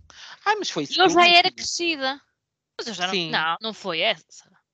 Então, se eu Eu tinha pai via. 12 anos, tinhas pai 16. Fiz isto com eu 16 via, anos. Eu era pessoa para isso, Silvéria. Eu era uma Ah, pessoa que via muito GNT, que via muito. Ah, mas eu já, já olhava para aquilo e dizia, sou muito crescida. Eu não vejo estas coisas. Ai, não, eu adorava a ficção Eu brasileira. apanhei portanto, naquela eu- fase em que hum, eu achava que já não. aquilo era coisas para miúdos. Então não, não ouvi. Mas era uma adaptação mais recente. Eu acho que deve ter havido alguma ah, anterior a essa. Ah, sim, sim, há mais antigas, sim, sim, sim, sim. Eu É, devo ter é que visto também, eu com mais consciência lembro-me dessa. Eu devo ter visto ah, no início dos anos 90 alguma coisa na RTP também. Pois, mas eu vi, acho que era na SIC.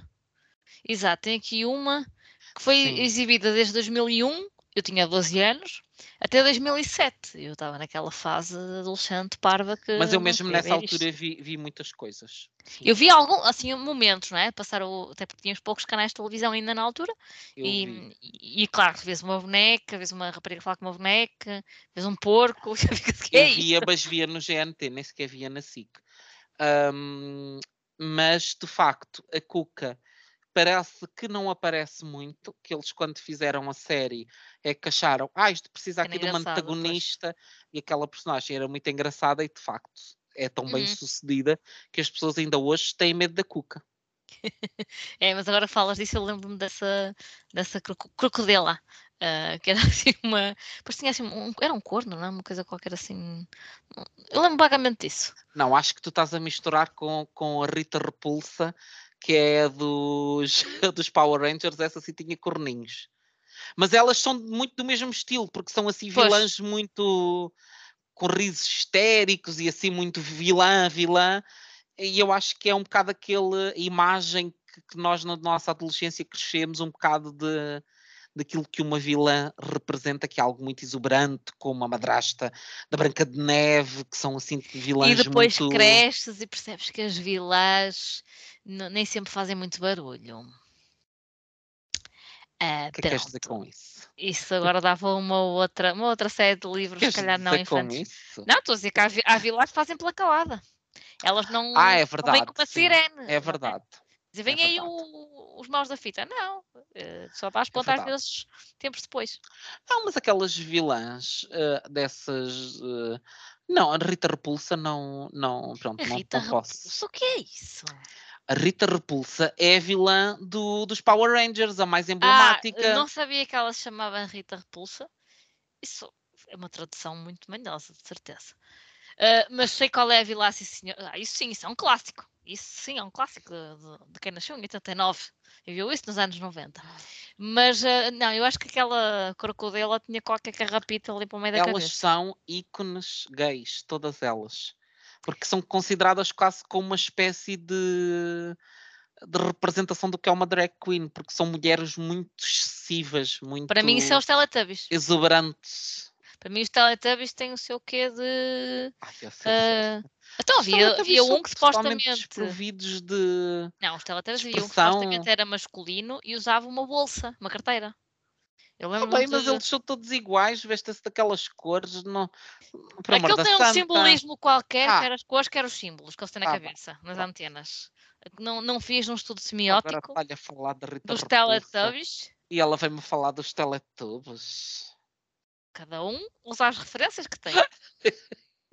Portanto, para mim, os Teletubbies eh, estavam ali, não sabiam muito bem, estavam um bocado confusos, não é? Estavam Sim. à descoberta do seu género. É verdade. Eu era uma criança, mente aberta, e aceitava-os como eles É eram. verdade. Mas sim, mas aqui estou mais a falar de- em termos de exuberância, vá, porque são mulheres muito exuberantes, o que se revê muito com, o drag, com os drag queens, nomeadamente outra figura mítica é ahm, a, a da, a da pequena sereia, como é que ela se chama? Que a Melissa McCarthy faz, Não sei o nome dela, mas, que é eh, do polvo. mas sei qual é a Vilaça Senhora. Não me estou a lembrar da. no- Úrsula. É Úrsula, exatamente, que é a outra. É Úrsula e a Rita Repulsa são tipo Sim, do- dos Úrsula. personagens muito. A Úrsula é asquerosa até. Não é? Apesar daquela aquela arte de vilás de unhas grandes, não sei, assim. Não, mas é, mas é muito exagerada a sua. Sim. Tinha assim um ar muito femme fatal, uhum. eh, mas assim do submundo. Certo, pois com os tentáculos, assim, a Úrsula Sim, tem um ar ainda mais, mais assustador por fugir mais da realidade, não é? Sim. Hum, acho que sim. Mas pronto, destas três. eh, a, Ri- a Rita Repulsa, que eu nunca soube que se chamava Rita Repulsa. Eu também descobri há pouco tempo, confesso. Eu nem se chamavam por ela, não me lembro. Eh, Ela de certeza tem outro ela nome. tinha outro nome em inglês. Pois, já não lembro se em português eh, traduziam. Porque depois há coisas que traduzem Mas em português ela- do Brasil, ela- em Portugal não traduziram e vice-versa. Olha que não, acho que é mesmo o nome dela, Rita Repulsa. Porque eu estou a ver. Ai, repulsa não é tradução? Não, não. Repulsa é mesmo o nome dela. Ah, Rita sei. Repulsa. Pronto. eh, Estás a ver? Ela está a dizer, ah, estava traçando muito bem Eu alto. lembro-me do Megazord. Pronto. Pronto. Depois na escola brincávamos aos Power Rangers e as raparigas queriam ser todas o rosa e tinha que ficar com o amarelo. Pronto. Era o que sobrava. O que é que de fazer? Mas a Rita Repulsa é icónica. É, é, é verdade. Pronto. agora senti-me Como é que nós acabámos a falar da Rita Repulsa? A falar de grandes clássicos da literatura brasileira. Estamos aqui meia hora a falar da Rita Repulsa. Daqui a 20 anos, eh, os nossos sucessores, no mundo não do podcast, já será outra plataforma qualquer, estarão todos nostálgicos a falar de Power Rangers, um clássico. Era engraçado, nós estamos a falar da Rita Repulsa e as pessoas estarem a dizer quem? O quê?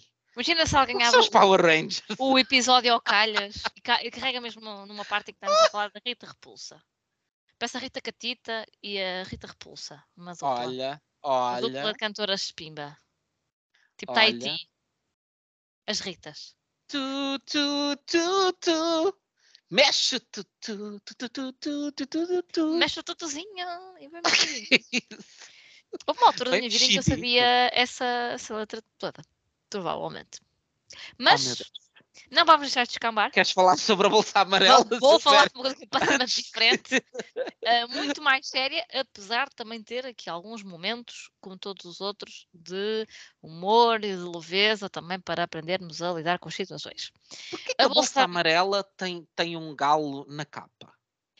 Olha, eu, essa foi uma questão que eu me coloquei quando livro. Imagino que sim, porque eu sei que tu és uma mulher curiosa e que olhou para esta capa e que pensou: o que é que isto quer dizer? É uma escolha muito peculiar, porque ainda no outro dia falava com uma autora de livros infantis, eh, que não tem livros com, com cães nem com gatos, tem com, outros com outros animais, e eu dizia precisamente isso, que estereotipou-se que o livro infantil não faz muito ali de meia dúzia de animais, para além do cão e do gato, tens eventualmente um, um leão, um elefante, um cavalo, não fugirá muito disso. E ela, pronto, tinha uma tartaruga e outras coisas. E um galo é uma coisa que eu não estava propriamente à espera.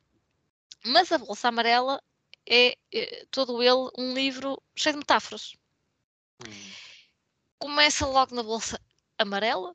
O amarelo é associado à saúde mental. Não sei se terá sido por acaso ou não, provavelmente não. Hum, não sei. Mas atualmente é inevitável fazer essa associação. E a bolsa amarela é uma bolsa que vai parar. Para já, bolsa é uma palavra muito, muito nortenha. Nós aqui não temos carteira, nem mala, é bolsa. Uhum. a carteira é o porta-moedas. Por isso, gostei logo do, do termo, senti-me logo em casa. E esta menina que, a quem esta bolsa amarela ah, vem, vem parar de uma tia que, que era ah, abonada, não é? Tinha, tinha algum dinheiro, comprava muita roupa, o marido não se importava e ela era fútil, digamos assim, e quando se fartava das coisas passava para, para membros da família. E esta bolsa amarela vai parar à Raquel, que é uma menina que tem três grandes vontades: a vontade de crescer, a vontade de ser menino e a vontade de ser escritora. E é curioso uh, estarmos a acabar este episódio com este livro, porque ele vai buscar um bocadinho todos os outros. Uh, a questão do papel da mulher, que ainda há pouco falavas disso a propósito do Bisabia e Bisabel. Uh, a questão da imaginação, por ela querer ser escritora. E a questão do crescer, porque se menospreza muitas vezes o papel da criança e o seu contributo a nível familiar e a nível da sociedade. Porque esta Raquel cresceu numa família tradicional. Não devemos esquecer que este livro foi publicado na altura da ditadura militar brasileira. Uhum. E ainda hoje, estava eu a ler um dia destes, os bolsonaristas odeiam este livro. Porque será, não é? Hum. Porque uh, à medida que as preocupações da, da, Raquel crescem, as preocupações que estão dentro da bolsa amarela, juntamente com outros amigos improváveis, entre eles um galo, as preocupações vão crescendo e a bolsa vai ficando pesada, vai ficando grande e ela vai arrastando aquilo atrás dela e as pessoas perguntam, mas porquê é que traz esse peso todo? Deixa-me ver o que é que tens aí dentro. E isto é, no fundo, uma metáfora para tudo aquilo que, que nós uh, antecipamos, que ansiamos, que tememos, que muitas vezes não lidamos com as coisas ou nós enfrentamos e elas vão crescendo, crescendo, crescendo. Estou a lembrar-me de muitas coisas que remetem até para o nosso dia a dia enquanto adultos, as conversas que não tivemos e o, os mal entendidos foram crescendo, uh, num relacionamento amoroso as coisas que não dissemos e os problemas foram crescendo, uh, e é isso que acontece com ela, que é uma criança que tem muita imaginação, que a família menospreza porque, ah, tu não sabes o que estás a dizer, ah, tu és uma mentirosa, estás para aí a inventar histórias. Uh, e ela vai ficando com este, com este peso, mas ao mesmo tempo estes amigos, quer o galo, quer um alfinete de fraldas. Onde é que vocês viram um livro com um alfinete de fraldas? Que parece uma coisa insignificante, enferrujada e que vai ter uh, algumas vezes um papel fundamental. estes amigos vão ajudando a Raquel a lidar com, estas, com, com estes seus problemas. Ela vai crescendo, ela vai uh, vivendo em liberdade, aprendendo, aprendendo a, a, a, de alguma forma a ser livre, a ser aceite, a fazer coisas que achava que eram de menino e que se a menina que era fixe, mas afinal que uma menina também pode fazer. E eu imagino que à época isto tenha sido assim. Se ainda hoje é um livro problemático, entre aspas, não é? Uh, que fará naquela naquela altura. E é curioso que há pessoas que vão deixando a sua opinião no, no Goodreads, e não há muito tempo, até não há muitos anos, e algumas dizem que ia à procura de um, de um livro infantil, de um livro leve, e mal sabia eu que, que ia encontrar isto. Alguns dizem até que depois foi tema de conversa com, com o terapeuta, com, com o psicólogo, uhum. um, porque realmente vai-te mexer com coisas que tinhas também na tua bolsa amarela, não é? Passando aqui a metáfora, e que não, e que não sabias e continuas a carregar, e às vezes é um peso no peito que não consegues respirar até. Um, e, e este, esta história é mesmo muito bonita, é provavelmente o meu livro preferido, uh, sobretudo porque ela uh, não é que ela, ela não vai desprezar a família, ela vai simplesmente manter, valorizar-se, manter o seu eu uh, e aprendendo a lidar com eles, que não deixam ser a família dela, mas percebe que eles nem sempre têm razão e que ela tem o seu valor e o seu papel. É, é, um livro mesmo muito bonito. não é à toa que, que, a autora ganhou, como dizias, e bem, o prémio Hans Christian Andersen. Foi a primeira autora brasileira a vencê-lo. Um, e é um livro com uma mensagem muito poderosa. As ilustrações são, eu diria que algo datadas. Pronto, não é o livro deles todos, graficamente, não é o mais apelativo, até porque, convenhamos, ilustrações de um, de um alfinete de fraldas, que é uma coisa que eu acho que hoje em dia já nem se usa, só se for uh, as famílias que optam por um conceito mais ecológico, não é? as fraldas de pano talvez ainda usem. Eu tive os meus, lembro-me de, de ter meio dúzia de anos e perguntar à minha mãe o que era aquilo. Uh, sabia lá eu que um alfinete de fraldas podia ser tão importante. Um, e tem aqui outras questões, não só o, o, papel da mulher, mas tem outras, tem a luta de galos, que se eu pensava encontrar a luta de galos, um, uh, eh, os próprios galos têm uma aqui há uma dicotomia entre o galo rei, que depois passa a ser galo Afonso, e o galo terrível, a quem foram atribuídos papéis, não é? Um tinha que ser o galo do galinheiro, mas se ele não queria uh, mandar nas galinhas, ele queria que fossem todos iguais, queria que todos uh, uh, votassem, não é? No que é que ia acontecer no galinheiro, todos tinham uma voz, mas elas não queriam, as galinhas não estavam habituadas a isso, elas precisavam de um galo. Mas Ai. ele, pronto, então mal por mal tragam-me outro galo, somos dois galos na mesma capoeira. Opa, é muito engraçado. Uh, e depois temos o galo terrível, que esse tem de, de, ser terrível e de lutar, e só tem valor enquanto é um lutador, enquanto ganha. Um, está muito, muito que pensar este livro. Uh, tem aqui N discussões sobre o nosso valor, uh, se só temos valor. Olha, no mundo do trabalho, no caso do galo terrível, só temos valor quando, quando damos dinheiro a ganhar a empresa, ou quando ou quando estamos menos bem, ou as mulheres quando vão licença de maternidade, ou quando passamos por uma situação de saúde mental, já não somos funcionários relevantes, tal como o Galo Terrível. Epá, isto dava aqui, este livro dava todo ele para, para muitas discussões. Sim, eu as ilustrações, eu percebo o que tu queres dizer. Eu acho curioso para já as ilustrações serem todas em tons de amarelo. Amarelo, sim. Um, mas ao mesmo tempo, eu, eu acho que. Hum, têm um ar vintage, como têm uh, as, do, as do Reinações de, de Narizinho. Sim, elas são semelhantes, um, pensarmos bem. Elas são, são, são muito semelhantes, são, são do mesmo estilo, se bem que eu acho que as, as, as ilustrações no Reinações de Narizinho são mais ilustrações de página inteira.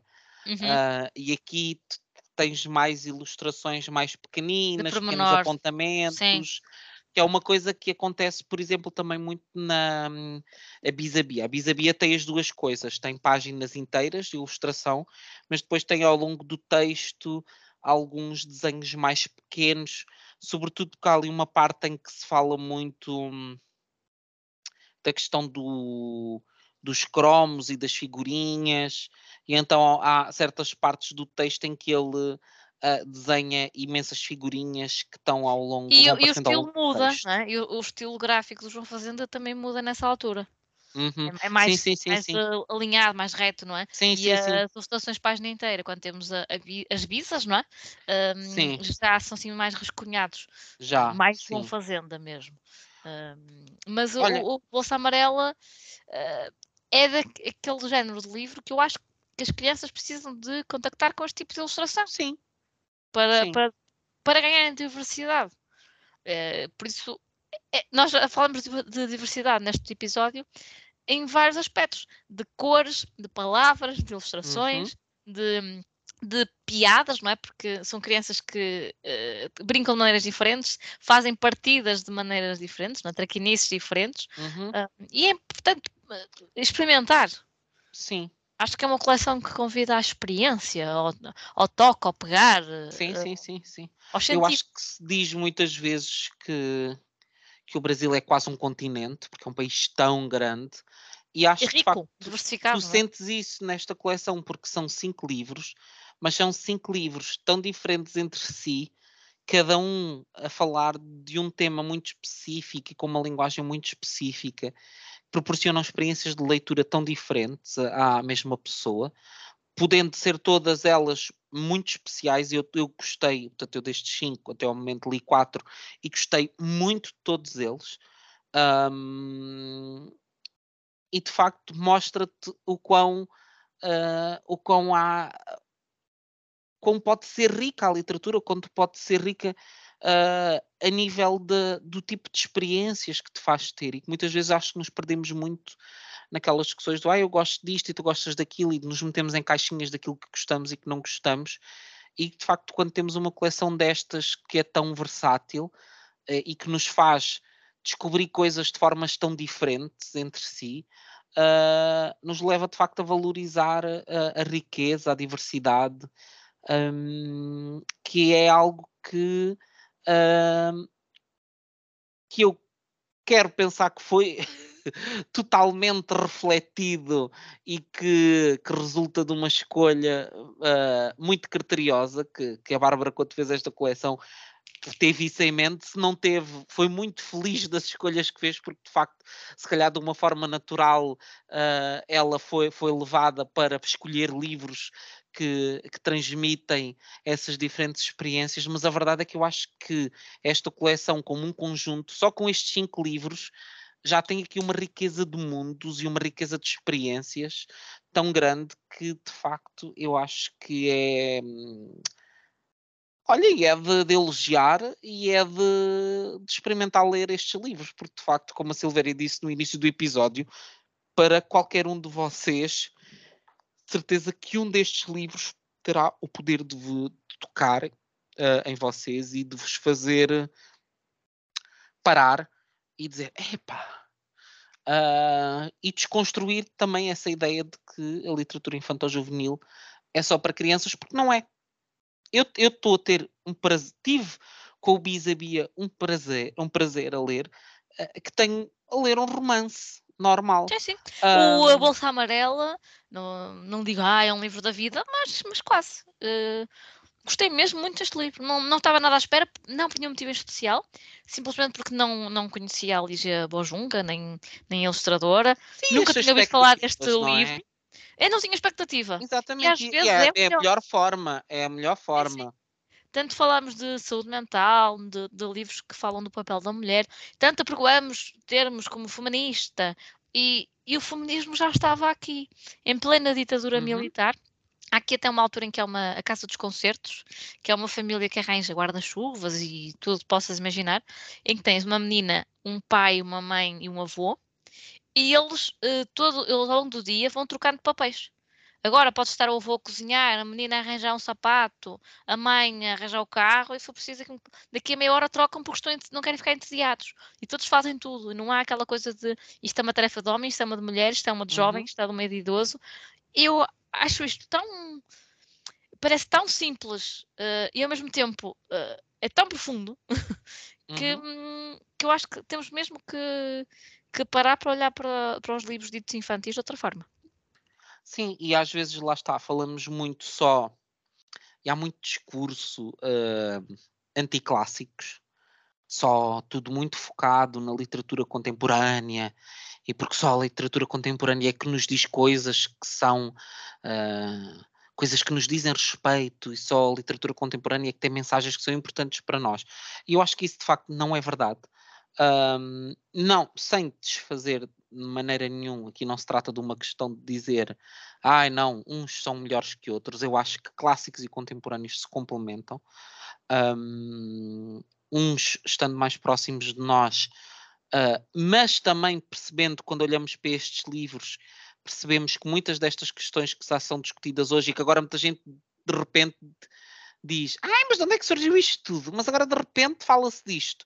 E nós vemos que já havia pessoas nos anos 80 a falar sobre estes problemas, uh, sobre estas questões, que não são problemas, são problemas para a sociedade que tem resistências uh, a, a lidar com eles, não é? É de 79, salvo erro. O, o, o Bolsa Amarela, no o caso antes. de a Bisabia é de de 81 e também tem essa componente muito. É, é acho que é de 70, o teu Bolsa Amarela é 70 e qualquer coisa, 76, 79. 76, sim, o 79 acho que é, acho que é um dos outros. Um, Mas anos 70, quer dizer. Sim, portanto já são questões que já faziam parte. Uh, porque lá está, as pessoas questionam-se, as pessoas refletem, as pessoas dialogam, um, e isso é que nos faz a todos crescer. E acho que esta coleção é um belíssimo exemplo de diálogo, de diálogo em diferentes épocas, e é muito interessante tu teres de facto esta comparação entre o que era a literatura infantil uh, do Monteiro Lobato e ver o que é a literatura infantil, sobretudo da Ana Maria Machado e da Lígia Bojunga, que são literaturas diferentes, mas que cada uma tem os seus apelativos. De facto, quando tu lês estes livros, eu digo-te, eu não, no da Lígia Bojunga hei de ter essa experiência, mas eu quando li o Bisabia, eu percebi perfeitamente porque é que Ana Maria Machado ganhou o Hans Christian Andersen. Uh, e acredito que quando for ler o, o da Lígia Bojunga que também vá perceber, um, porque de facto uh, há aqui um, uma mestria uh, na forma como se conta a história e daquilo que se coloca na história, um, que é muitas vezes aquilo que eu procuro nos livros que leio, que é essa sensação de, de equilíbrio e de naturalidade, de as coisas surgirem naturalmente na história, de, de, de, das coisas serem concebidas de uma forma orgânica, mas que muitas vezes, um, especialmente hoje em dia, quando fazemos alguns livros sobre estas temáticas, temos muita tendência a ter que preencher quase um caderno de requisitos. Tu que fazer isto, tem que fazer aquilo, tem que fazer o outro. E eu percebo porquê, porque estamos todos muito preocupados em não querer ofender ninguém, em querer respeitar as diferentes sensibilidades, em querer ser o mais corretos possíveis, uh, mas ao mesmo tempo, muitas vezes isso retira-nos. Um, retira-nos a naturalidade com que falamos Sim. de alguns temas e eu acho que faz falta recuperarmos um bocadinho da naturalidade. Um, e é muito refrescante poder ler histórias em que, por exemplo, a questão do papel da mulher é discutido num, numa perspectiva de naturalidade por mulheres que estão naquele momento a viver o processo de, de, de mudança. E, e, acho que esta é uma coleção que faz falta em muitas casas. Felizmente Concordo. já mora nas nossas. Já, no meu caso, vai, vai ali para a minha sala, sabes que a minha sala aqui em casa é. Tudo que vai para a sala é bom sinal. Normalmente as pessoas não veem tanto a minha estante, mas veem o que está na sala. Por isso os livros Pronto. estão na sala. Já tive um obscénica, portanto, esse já, já tirei da. Já tirei porque achei que também era demais. Para outra, para outra zona. Não pus um obscénico ao lado da Bíblia porque a Bíblia nunca esteve na minha sala, nunca deixei. Por acaso nunca deixei nem isso, nem o cascol do Benfica. Uh, Cascal do Benfica, nesta sala, não, não, não entra. Lamento, mas... que é isso? Pronto, vamos ser caçados pelos benfiquistas. Eu, eu, sou, eu, sou, simpatizante do Benfica. Não sou adepta de clube nenhum. Eu sou filho de um grande benfiquista. Eu sou, sou filha, sou, sou eu não tenho, sou clube. Eu não tenho clube, eu não tenho nada. Eu sou simpatizante. Eu sou uma pessoa futebolística. Fui, fui educada uh, com a chama imensa, não é? Salve seja. Eu também, uh, mas não, nunca me disse nada. É, o, o, único sítio onde eu paguei bilhete para um jogo foi mesmo no estado da luz. Eu acho que foi dos, dos maiores desgostos que eu dei ao meu pai foi não gostar de futebol. É, pronto. Eu, lá, eu safo-me porque sou menina, não é? Pois. Então não há aquela expectativa, pronto. Uh, mas tudo isso para dizer que coleção Peperere, Pepe, Pepe, vai estar na minha sala, muito à frente do Glorioso. Agora Pronto. pense. Eu ainda não sei onde é que eu vou colocar. Para já, ainda tenho que ler a Bolsa Amarela, porque eu gosto sempre, já no outro dia disse isto, mesmo quando entrevisto escritores, gosto sempre de deixar assim um, Uhum, um sim. livro para ler, para ler depois, no futuro. E agora, estás a ver, foi, foi bom, porque ouvi-te a falar sobre a Bolsa Amarela, e agora fiquei com assim, deu-me deu É, assim uma E eu, vontade. hum, o Reinações de Narizinho, eu já comecei, mas comecei muito devagar. Até porque sabia que já, que já Ai, é estava. tantas histórias. É, é e eu pensei, não histórias. vou ler isto depressa porque hum, senão podia lê-lo a correr para vir gravar o episódio já com o livro lido, mas Sim, pensei, mas não fazia sentido. não faz sentido, vou Aproveita. baralhar tudo, não, Não. o livro não pede pressa, nenhum deles pede, eh, e muito menos este com esta dimensão, com tantas histórias, hum, e pronto, com sardinhas suicidas. Eu o que vou fazer agora, que estou a pensar, é ir lendo das histórias que me faltam, acho que vou lendo uma por dia. Ahm, porque cada história tem para aí 20 e tal É, mas páginas, lê-se dá rápido, perfeitamente. são livros sim. com, que vão tendo. Os que têm menos, menos texto, como é o caso do Flict e do Chapeuzinho Amarelo, pronto, isso lê-se num, num lápis. Os outros têm um bocadinho mais texto, mas têm muitos, muitos diálogos. Sim. Hum, então acabam por ser livros que, que fluem muito bem. Sim, este é claramente o, o maior de todos. Eu este aqui Sim, sim. já, já leva aqui umas belas horas de leitura e ainda me esperam hum, pá, umas duas ou três horitas, diria eu. Hum, Não sei se tanto, ma- mas sim, é um duas, livro. duas deve. de- Deixa ver o que é que o meu. O que é que o Era isso meu que eu ia fazer, a O que é que o meu booklet. Sim, porque eu e Silvéria somos os dois subscritores da versão paga do booklet. Podemos um dia fazer um, dizer, fazer um episódio, se calhar só falar do booklet é capaz Não, de, é capaz de ser excessivo. Mas como é que a gente podia falar de. fazer um episódio a falar de apps? A gente só usa esta, não é? Temos que pôr, sim, só, u- uso o Goodreads. Tu usas o Goodreads, pronto. Uso, uso. Uso que está, está parado no tempo. Enfim. Olha, isso, isso não dava um episódio, mas, mas dava uma, toda uma discussão. Olha, eu ainda não li muito tempo, portanto, esta média que ele me dá aqui é capaz de não ser muito, hum, muito correta, ah, porque eu já li 50 páginas, mas ainda me faltam quase 300, não é? Por isso, eh, ele supostamente, eu no total deveria demorar umas 4 horas e meia, mais ou menos. Ah, não, eu já li mais que isso, Silvério, mas tu és mais rápido que Eu eu. sou, muito- sou uma leitura rápida. Eu já tenho 5 horas e 51 de leitura. Pronto. E Eh, tenho para aí mais umas. Ele diz-me que eu vou demorar mais 2 horas e 56 a ler. Pronto. Se acho que eu falo rápido, leio rápido. Este, Eu não sou um leitor rápido. Que eu, parte do meu cérebro responsável pela linguagem está muito desenvolvida. Eu sou um leitor eh, muito. Se estivesse na bolsa amarela, era um peso muito Eu grande. um leitor. Não, porque eu tenho uma coisa. Eu podia ler rápido, podia. Mas não ia apreender, porque eu não tenho a minha Uhum. capacidade de concentração. Eu tenho mesmo que, que me pausar, porque. Mas lá está. no- raramente me acontece, a não ser que tenha a ver com questões como a frase está construída, aquela coisa do estar numa página e depois pensar, ai, tenho que voltar a 10 páginas atrás porque não estou a perceber nada do que está a acontecer. Raramente me acontece. Eh, se isso me acontecer, estou. ou eu estou muito cansada e aí, pronto, aceito que trabalhei mais ou que dormi pouco e ok.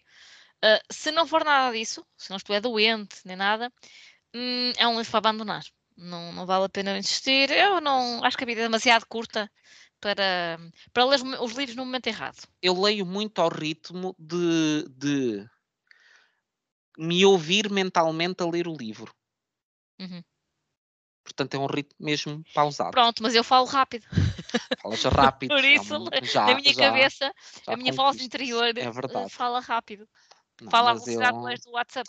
Mas eu leio, olha, mas sinto-me completamente feliz. Às vezes as pessoas sentem a pressão para ler mais rápido. Eu nunca sinto. Eu sinto a pressão de ler na medida em que quero ler e que preciso Ah, sim. de ler. Isso ler rápido só for no trabalho, não é? Aquela obrigatoriedade Ah, de cumprir um não, prazo qualquer, santa, não. só mesmo no trabalho. Gosto de ler devagarinho, vou lendo e, portanto, estás a ver, estou aqui muitas horas já investidas neste livro. Verdade. Seis horas e ainda me faltam três horas. Silveira é a pensar, ai, Nossa Senhora, eu demorei. O que é que nós, quando lemos os dois uma, uma Pequena Vida, eu ah, mas nós demorei tínhamos uma, uma diferença muito grande, sim. muito grande também. Sim. disso, parece se não tem aqui esse livro. Não sei se para aí de umas 10 horas. Nós tínhamos uma diferença mesmo muito, muito grande. Eu já, já líamos isso há muito tempo, eu tenho tanto livro É aqui. verdade. Ih, Jesus, ah, está aqui. Ixi, céus. Uh, eu li quase, demorei quase 20 horas nesse livro. Eu demorei, eu demorei quase 30, tenho a certeza, quase a certeza absoluta. 19 horas e 43 minutos. Não, filho. eu demorei mais. Eu demorei perto de 30, creio eu. Pronto. Ai, onde é que eu tenho? Eu nem estou É, está muito para baixo. Nós lemos isso para em fevereiro, janeiro, foi por aí. Era Ah, inverno, porque eu foi. lembro-me de estar a ler isso junto à salamandra. E depois passou-se todo. Não, eu demorei 28 horas e 11 minutos a ler. Pois, mais, mais 9 horas do que eu. Mas, quase mais 33%. Vá. Agora pensa. Pois.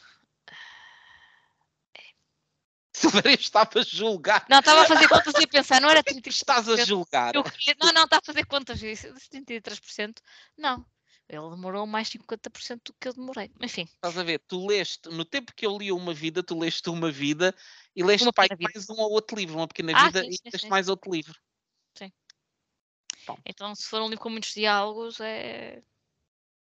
Até porque isso é uma coisa que eu digo sempre relativamente à edição. Um livro bem editado não tem 400 vezes o disse que, respondeu que, concluiu que. Isso do- é fazer do leitor idiota, como se o leitor não conseguisse, num diálogo, perceber quem disse o quê. Se não consegue perceber sem estes conectores, é porque o livro está mal feito. Ah, e quando um livro tem muito isso, na minha cabeça esses, esses verbos não existem. Ler um diálogo, eu tenho retorquiu e o meu cérebro não lê isso. Já tem ali um filtro que ativa o. limpa essas, essas coisas que um editor devia ter, já devia ter eh, tirado. Pronto. Eh, portanto, mas é só isso, claro. Então quando começam, ou quando começam com a, a mulher que é com as calças leves, eh, com as, as pernas torneadas, eu leio, mas na minha cabeça só sou um não, não, não. Estás a pensar em algum livro em específico? Estou, estou, estou, por acaso estou. Hum, qual será? Eh, Olha, minha- eu estou a ler isso e a minha cabeça começa. pé, pé, pé. Não é disso que vocês vão encontrar na coleção Piraria, meus amigos.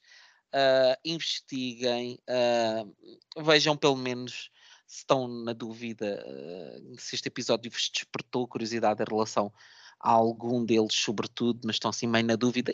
Vão, experimentem um, de certeza que, que vão ver, ainda por cima a maior parte deles eu acho que têm preços bastante acessíveis, tendo em conta que ainda por cima são livros de capa dura, estamos a falar de livros à volta do quê? Dos 15 euros? Acho que nem Eh, tanto. Ora bem, pagaste até abrir no site do público, que há, há pouco acho que não dissemos, mas também está à venda lá. Disse, eu disse, eu disse. Quer dizer, não disse que estava à venda, mas disse que tinha sido Eh, Sim, distribuído. são todos 14 euros, eh, exceto o Renações de Narizinho, que é 17,90. Sim, que é muito maior que os outros Sim. percebe o porquê. Depois, ou seja, este deve ser o, o preço sem qualquer tipo de, Hum. De desconto. Pronto, depois vocês entendem o que eu quero dizer.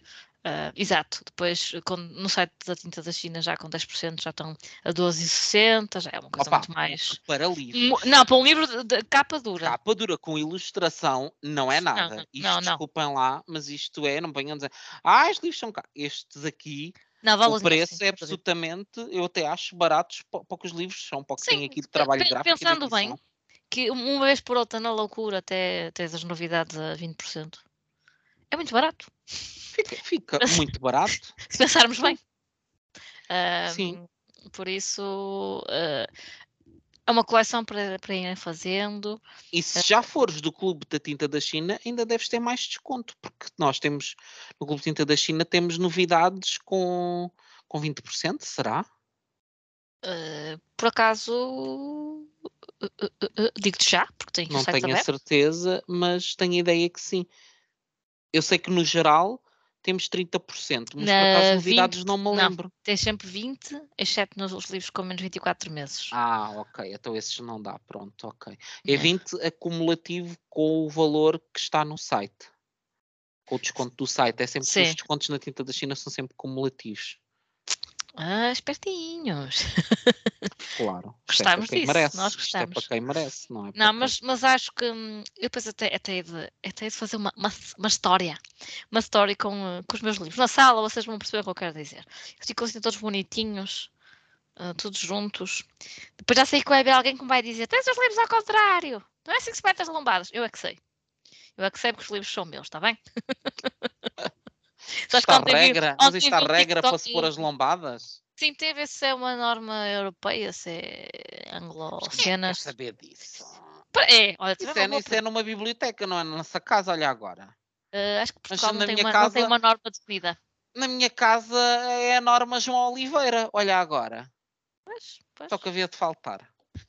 Na minha casa a norma é estipulada pela Mel, que é a minha gata. Pronto. é- Mas- É, pô-los longe do alcance dela. É, é? é, é, é, é, é. Isso sem dúvida. Mas ela dormia aqui um sono em cima, de certeza. Ah, Portanto, sim. ela aprova. E afiaria um dentinho nos Nos- cantinhos. Nestes cantos redondinhos e na por cima, tão bonitos da tinta da China. Eu sei que já disse isto, mas vou repetir. Eu gosto muito destes cantinhos arredondados. Imagina estes cantinhos aqui com uma babinha de mel. Ela não se baba. Minha gata é uma lady. Ah, mas a mordisca não isso ia babar? Isso é um cão, filho. Os gatos não são assim. Pelo menos a, mi- a minha diva. Não, não, não, não, não. Ela só uma arranha. Hoje estou aqui, vocês não estão a ver, mas eu estou a fazer um episódio com uma mão cheia de, de creme porque ela tira-me aqui um bife. Silvéria mas, está quase com, com, com o braço ao peito. eh, quase. Não, que exagero. Mas, eh, mas pronto, tudo isto para dizer que quem manda aqui em casa é ele. Tem sorte, Como tem ainda mandas na tua casa. Eu, quer dizer, mando, vou mandando. Mando eu. 50%. Mando o Ricardo, não é? Mas nos livros ele ele está tudo bem. Desde que tu lhe deixes lá o que ele quiser, está Na tudo verdade é ele que manda cá em casa. Eh, Ele manda pela calada, ele manda pela calada. Eu acho que não preciso de, de vos dizer nada. Eu sou, um- eu sou um boneco nas mãos dele. Aham. Quem é É. que acreditou nisto? Ah, por que não? Acho que eu sou o time Ricardo. Eu, eu sou sempre o Ricardo. Por quê? Vou-te contrariar. Ah, aí eu a pessoa. Silvéria, eu não sou uma das pessoas que te disse coisas mais bonitas e verdadeiras na tua vida. Verdade. e porquê é que tu me queres contrariar? pronto, tem piada. Gostas Pronto. O Ricardo precisa de um apoio moral. O Ricardo, sabes quantas coisas bonitas por dia digo ao Ricardo?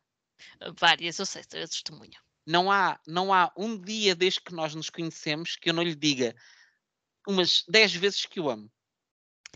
É, é muito lamechas da cara. eu sou muito lamechas, eu sou muito. Eu sou muito lamechas. Pois é, é, pois é engraçado que o Ricardo fica do género. Ah, ok, agora o que é que eu faço? Estão pessoas a ouvir e a ver, e agora o que é que eu faço? Mas ele gosta. Às vezes estamos assim, imagina, estamos a almoçar Ah. e eu olho para ele e digo assim: Sabes que te amo muito. Ele diz: "Sei."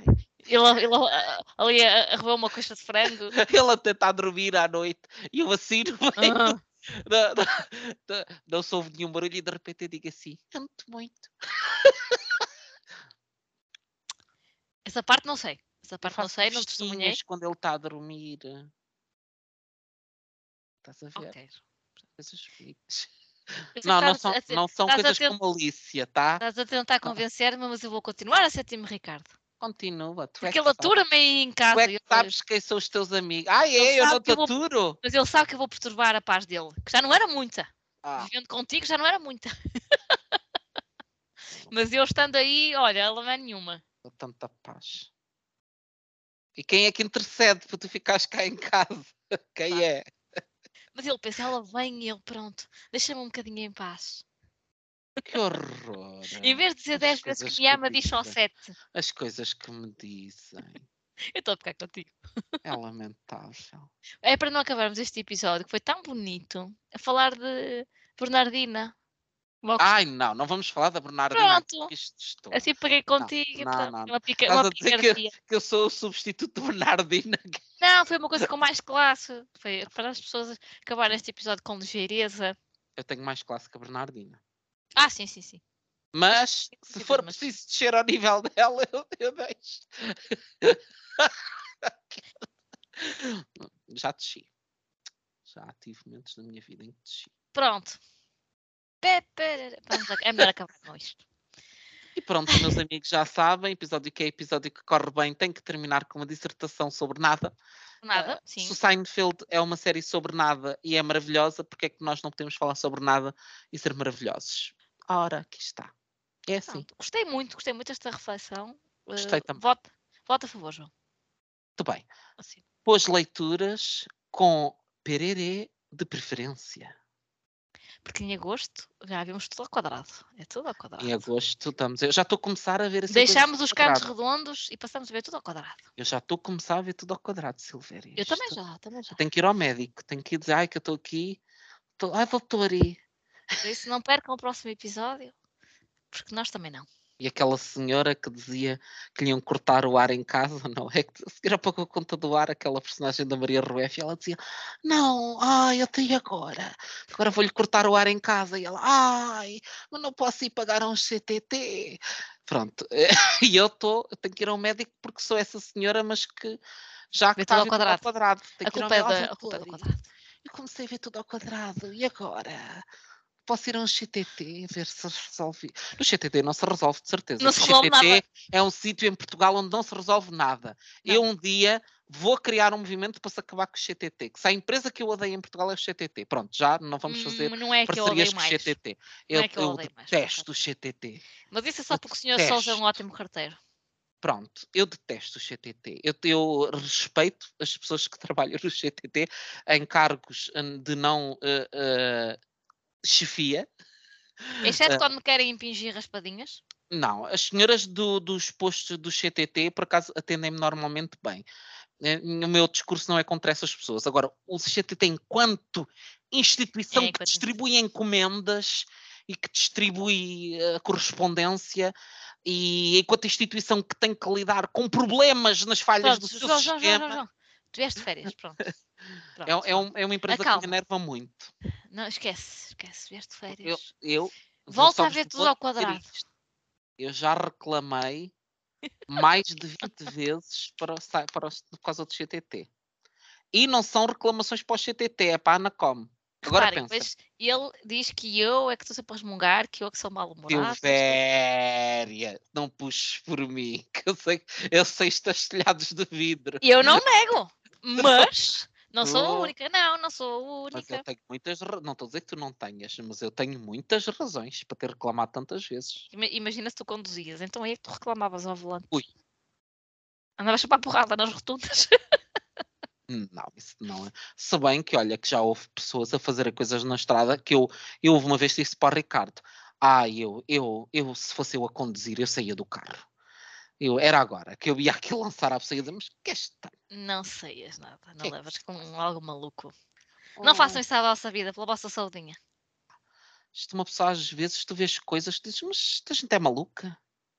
Certo, todos os dias, basta ligares o carro, sais de casa, andas 100 Sim, metros. mas pensando ah, bem, acontece. nem é só a conduzir, não é? A gente Não, vê não, malucas mas o trânsito é, é um, um momento tenso.